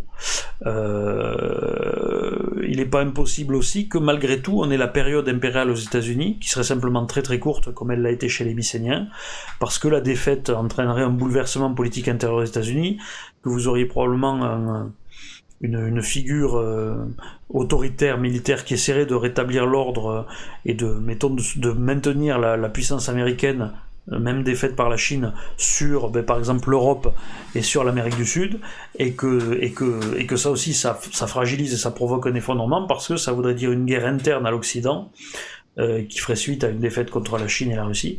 Et à ce moment-là, euh, ça, ça, ça, ça rend de plus fort ce que je viens de dire juste, c'est-à-dire le fait que ça plongerait le monde dans une crise économique euh, terrible, qui favoriserait un effondrement généralisé, donc peut-être la Chine arriverait à surnager, mais elle n'en serait pas forcément gagnante à long terme, parce que si la Chine perd la force économique du monde qui fait aussi sa fortune, ça sera un prix à payer assez douloureux.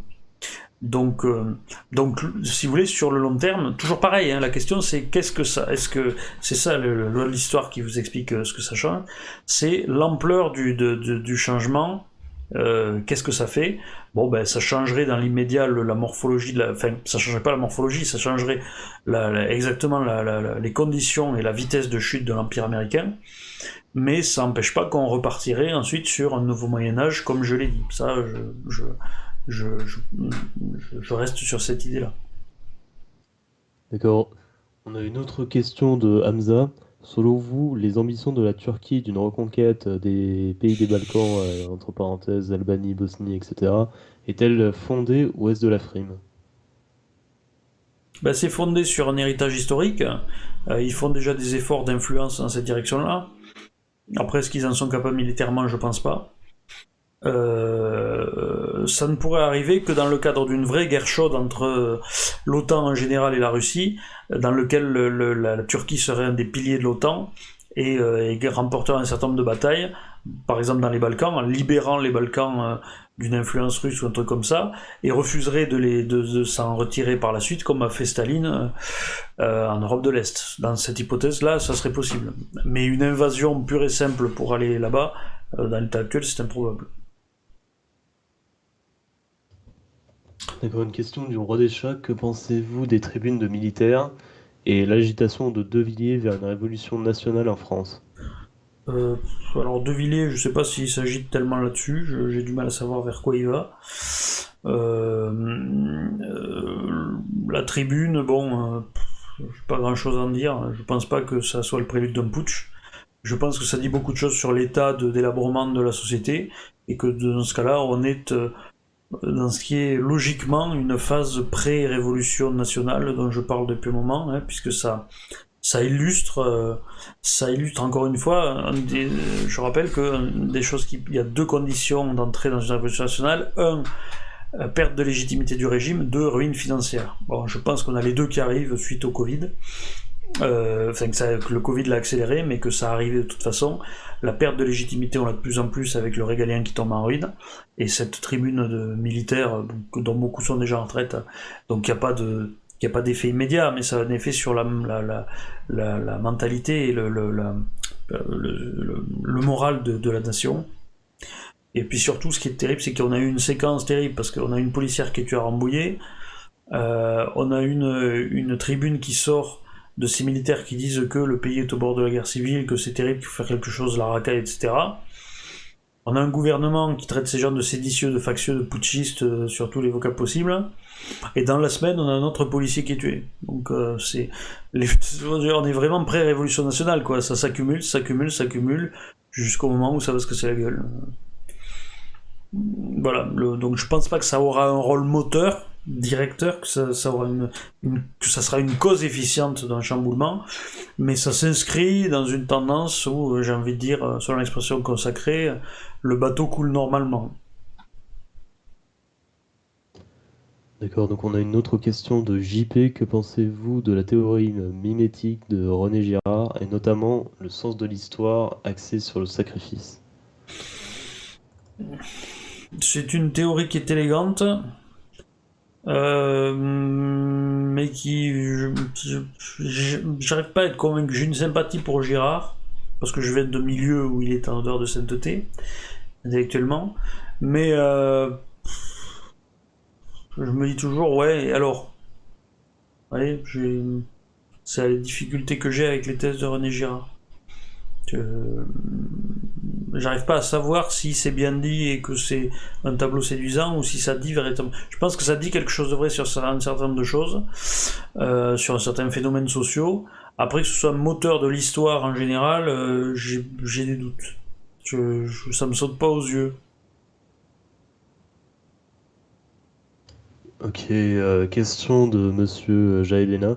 Pensez-vous qu'une convergence des catastrophes, euh, entre parenthèses écologiques, économiques, énergétiques et démographiques, euh, se profile? Oui. Très clairement. Je pense que ça sera, ça fera partie des choses, et je crois que je l'ai dit quand j'ai expliqué la mise en place et les fondements de l'Empire américain. Je pense que c'est typiquement les, les, les, difficultés qui conduiront les gouvernements à prendre des mesures de plus en plus dirigistes conduiront à la soviétisation cette fois-ci. Je pense que c'est la, c'est mon hypothèse dominante sur ce sujet. D'accord, une question de Giclou. Euh, est-ce que vous pensez que le futur Moyen Âge verra l'émergence, euh, même temporaire, de sociétés euh, anarcho-capitalistes à la Hope ou Rothbard dans certains endroits du globe?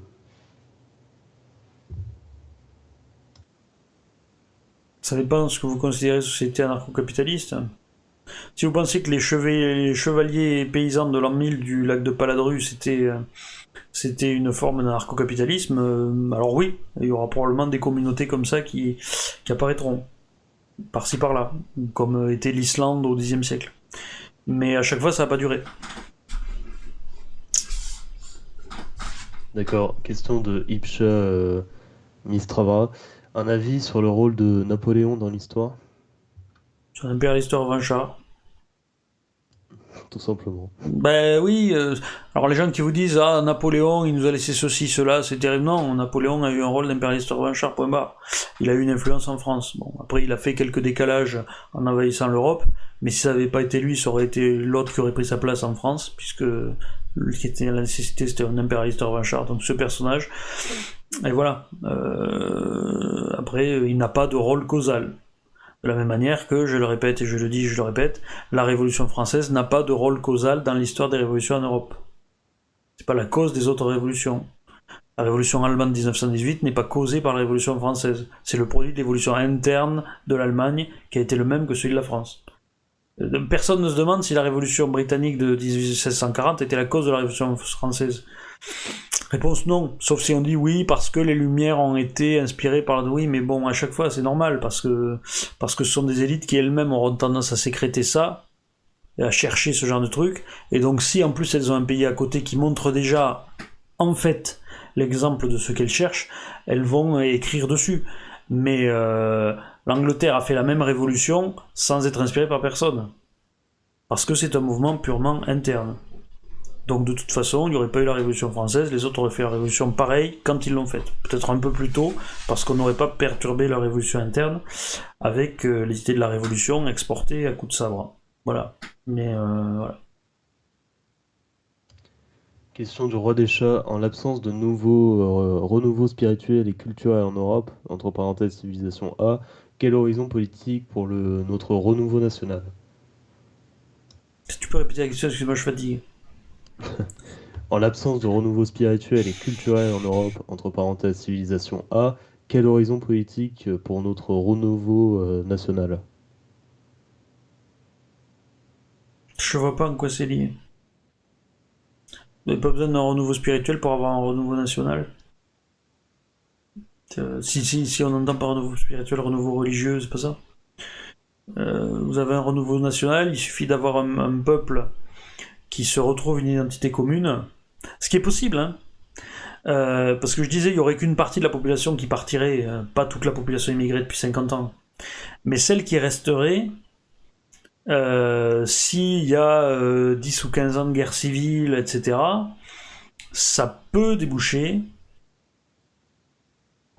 ça peut déboucher sur une population euh, qui, euh, qui a une identité commune, en dépit des différences ethniques qu'il y avait avant, en raison de l'histoire qui aurait été partagée, euh, des guerres internes, etc. Parce que ça recrée un truc commun paradoxalement. Donc, parce que vous avez des gens qui peuvent être dans le même camp que de trucs. Donc ça peut, ça peut recréer une unité, ça comme ça peut aboutir à une partition complète euh, façon yougoslave. Là, je, c'est, trop, trop, Après, je pense qu'il n'y a pas un assez grand équilibre entre les populations euh, pour l'instant, mais ça, pareil, si ça traîne trop, ça sera peut-être le cas. Euh, il n'y a pas un équilibre des populations comme il pouvait y avoir numériquement en Yougoslavie pour que ça mène à un éclatement.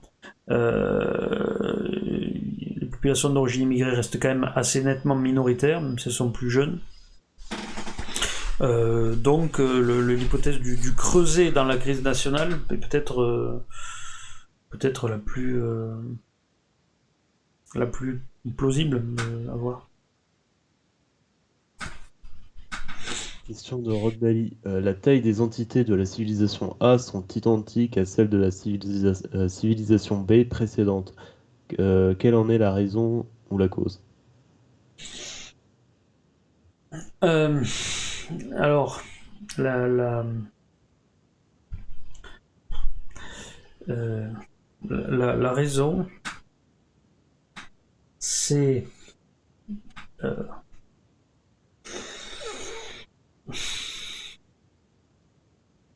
mais ce qu'on va faire, hein, euh, parce que je, je, l'ai je, je écrit, hein, je l'ai l'explication, mais là je fatigue vraiment, ce qui fait qu'elle ne, vient plus. Euh, et que ça ferait un excellent sujet de nouvelles remarques pour une prochaine émission, ça. Donc je pense que ça, je vais le garder pour une prochaine émission. On va reprendre toute cette question du bon d'échelle en l'expliquant avec ce qu'on a dit, la sélection naturelle et tout. Parce que ça fait partie des peut-être des, petits trucs, des petits points de détail de la théorie astronomique qu'il faut, euh, qu'il faut développer. Donc on va le, je, ferai, je, je reprendrai l'explication de manière complète là-dessus. D'accord. Question de Ibsha euh, Mistabra. Connaissez-vous les travaux du philosophe euh, israélien euh, Yoram Azoni, Les vertus du nationalisme? Non. Ah. Question de Renaud Baroche. Partagez-vous l'analyse de David Engel que nous sommes à la fin de la République romaine? Euh, le problème de David Engels, c'est qu'il fait un parallèle entre l'Union Européenne et la fin de la République romaine et que ça colle pas parce que bah, civilisation A, B, vous avez compris, c'est pas la même chose. Il y a des parallèles, il y a une partie parallèle qui sont pertinentes pour la simple raison que les institutions euh, européennes ont des similitudes avec les, institutions américaines et, ont euh, surtout dans leur, dégénérescence actuelle. Euh, qui fait que, euh, de la même manière d'ailleurs que y avait des, parallèles pertinents à faire entre la Ligue achéenne et euh, les institutions romaines de la fin de la République et leur dégénérescence. mais c'est uniquement ce biais-là qui fait qu'il y a un parallèle possible par transitivité entre, entre la fin de la République romaine et la fin de l'Union européenne. Mais mais, euh, mais voilà. Après, oui, donc il y a cette tendance vers l'autoritarisme, mais l'Empire, lui, pense que du coup, l'évolution naturelle de l'Europe, ce serait l'Empire. Et moi, je pense que l'Empire n'est possible qu'aux États-Unis parce que euh, faut être dans la République impériale et, la puissance militaire, tout ça, c'est là-bas, c'est pas ici. Donc, je vois pas comment on ferait un empire de ma part ici, euh, alors que l'Allemagne n'est même pas foutu d'avoir une armée qui tienne debout, quoi. Euh, tu veux encore continuer ou on arrête Est-ce qu'il y a encore beaucoup de questions? Il y en a 4. Euh, bon, allez, dis-les-moi. Si elles sont trop longues ou que c'est trop compliqué, je les reporterai peut-être à une émission suivante. Ou euh, ils les poseront dans les commentaires et tu y répondras. Oui, avec, euh, quand je serai plus euh, réveillé. Ah, oui. Alors, question de Youssef. euh, Est-ce que pour vous, le monde arabe euh, émergera en tant que puissance indépendante ou sera englouti par les autres puissances? Alors non, il émergera pas en tant que tel parce qu'il il- il arrive trop tard. Euh, ça aurait pu être une civilisation si, mettons, une énorme euh, météorite, était, une comète était tombée sur l'Europe au, XIIe siècle ou que le, continent avait été envahi par les Mongols. euh, il est tout à fait possible que le premier pays à faire sa révolution nationale aurait été la Turquie au début du XXe siècle, hein, ce qu'elle a fait. Bon. Euh, et le Maroc à peu près à la même époque d'ailleurs. hein. Ça aurait peut-être pu être le Maroc, la nouvelle euh, thalassocratie. Euh, donc c'est ça là encore une fois c'est parce que l'Europe est arrivée devant que le, c'était que, le, monde arabo-musulman euh, n'a pas pu avoir ce rôle-là. Euh, mais là maintenant, son destin, c'est de se développer euh, dans euh, l'empire de B tant que B se développe, et puis euh, ensuite, euh, il s'écroulera avec le reste, et peut-être qu'il se développera une très belle civilisation par la suite. Mais ça, on verra bien. D'après mes projections, je crois, il serait forcément dans la, la- la région du néo-islam, mais c'est à vérifier. Oui. Question de Nicolas Rivière. Euh, serait-il possible qu'une civilisa- civilisation décide d'anéantir les autres civilisations avec une arme bactério- euh, bactériologique à ciblage ethnique, histoire de régner sereinement sur Terre? Ça me paraît invraisemblable. Sinon, quelqu'un l'aurait déjà fait. Une question, bah, dernière question de Giclou. Est-ce que l'Empire romain a connu une haine de soi comme en Occident aujourd'hui? Est-ce que, euh, est-ce que le Tedium Vitae en serait l'équivalent? Alors, je ne sais pas à quoi il fait référence. Il peut l'expliciter pendant que je réponds. Euh, Est-ce qu'il y avait une haine de soi? Euh, Je me souviens d'un auteur grec euh, qui reproche à ses contemporains de vouloir à tout prix aller chercher les origines de la philosophie euh, en dehors de la Grèce. Alors qu'il dit c'est nous qui avons inventé la philosophie, on trouve peut-être des mages ou des penseurs à droite à gauche, mais il dit la philosophie ça reste un truc grec, c'est nous qui avons fait quelque chose. Ça, ça me fait penser à toute la tendance d'aller sans arrêt chercher en dehors de l'Occident, euh, euh, et dire on doit les mathématiques aux Arabes, on doit ceci à un tel, ceci à un tel, euh, et en gros on a presque rien inventé, ou en gros s'il n'y avait pas eu les autres, on aurait été que des gros nuls, quoi, hein, c'est ça. Euh, donc ça semble-t-il que ça existait en tout cas chez certains intellectuels de l'Antiquité. Euh, après une haine de soi, euh,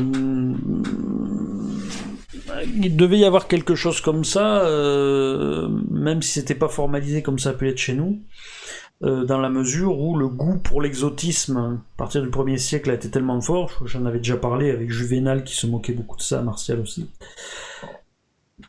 Je pense que c'est que... Mais c'est lié tout ça aussi à la culturation.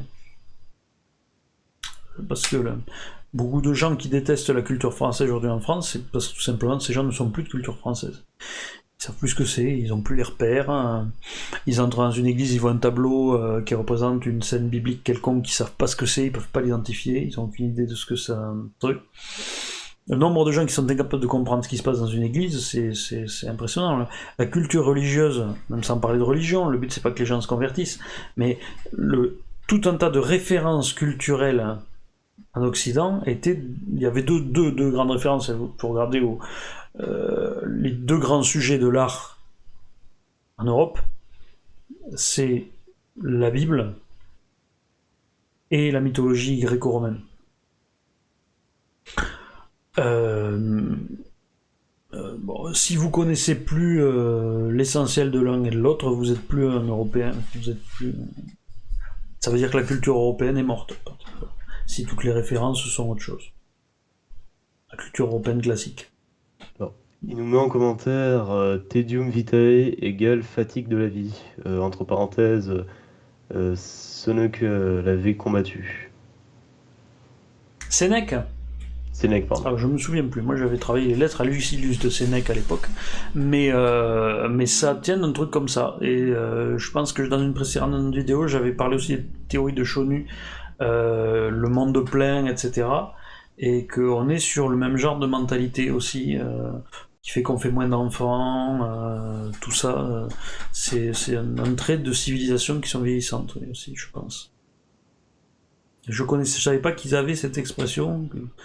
je pense effectivement que ça correspond à ça, en partie.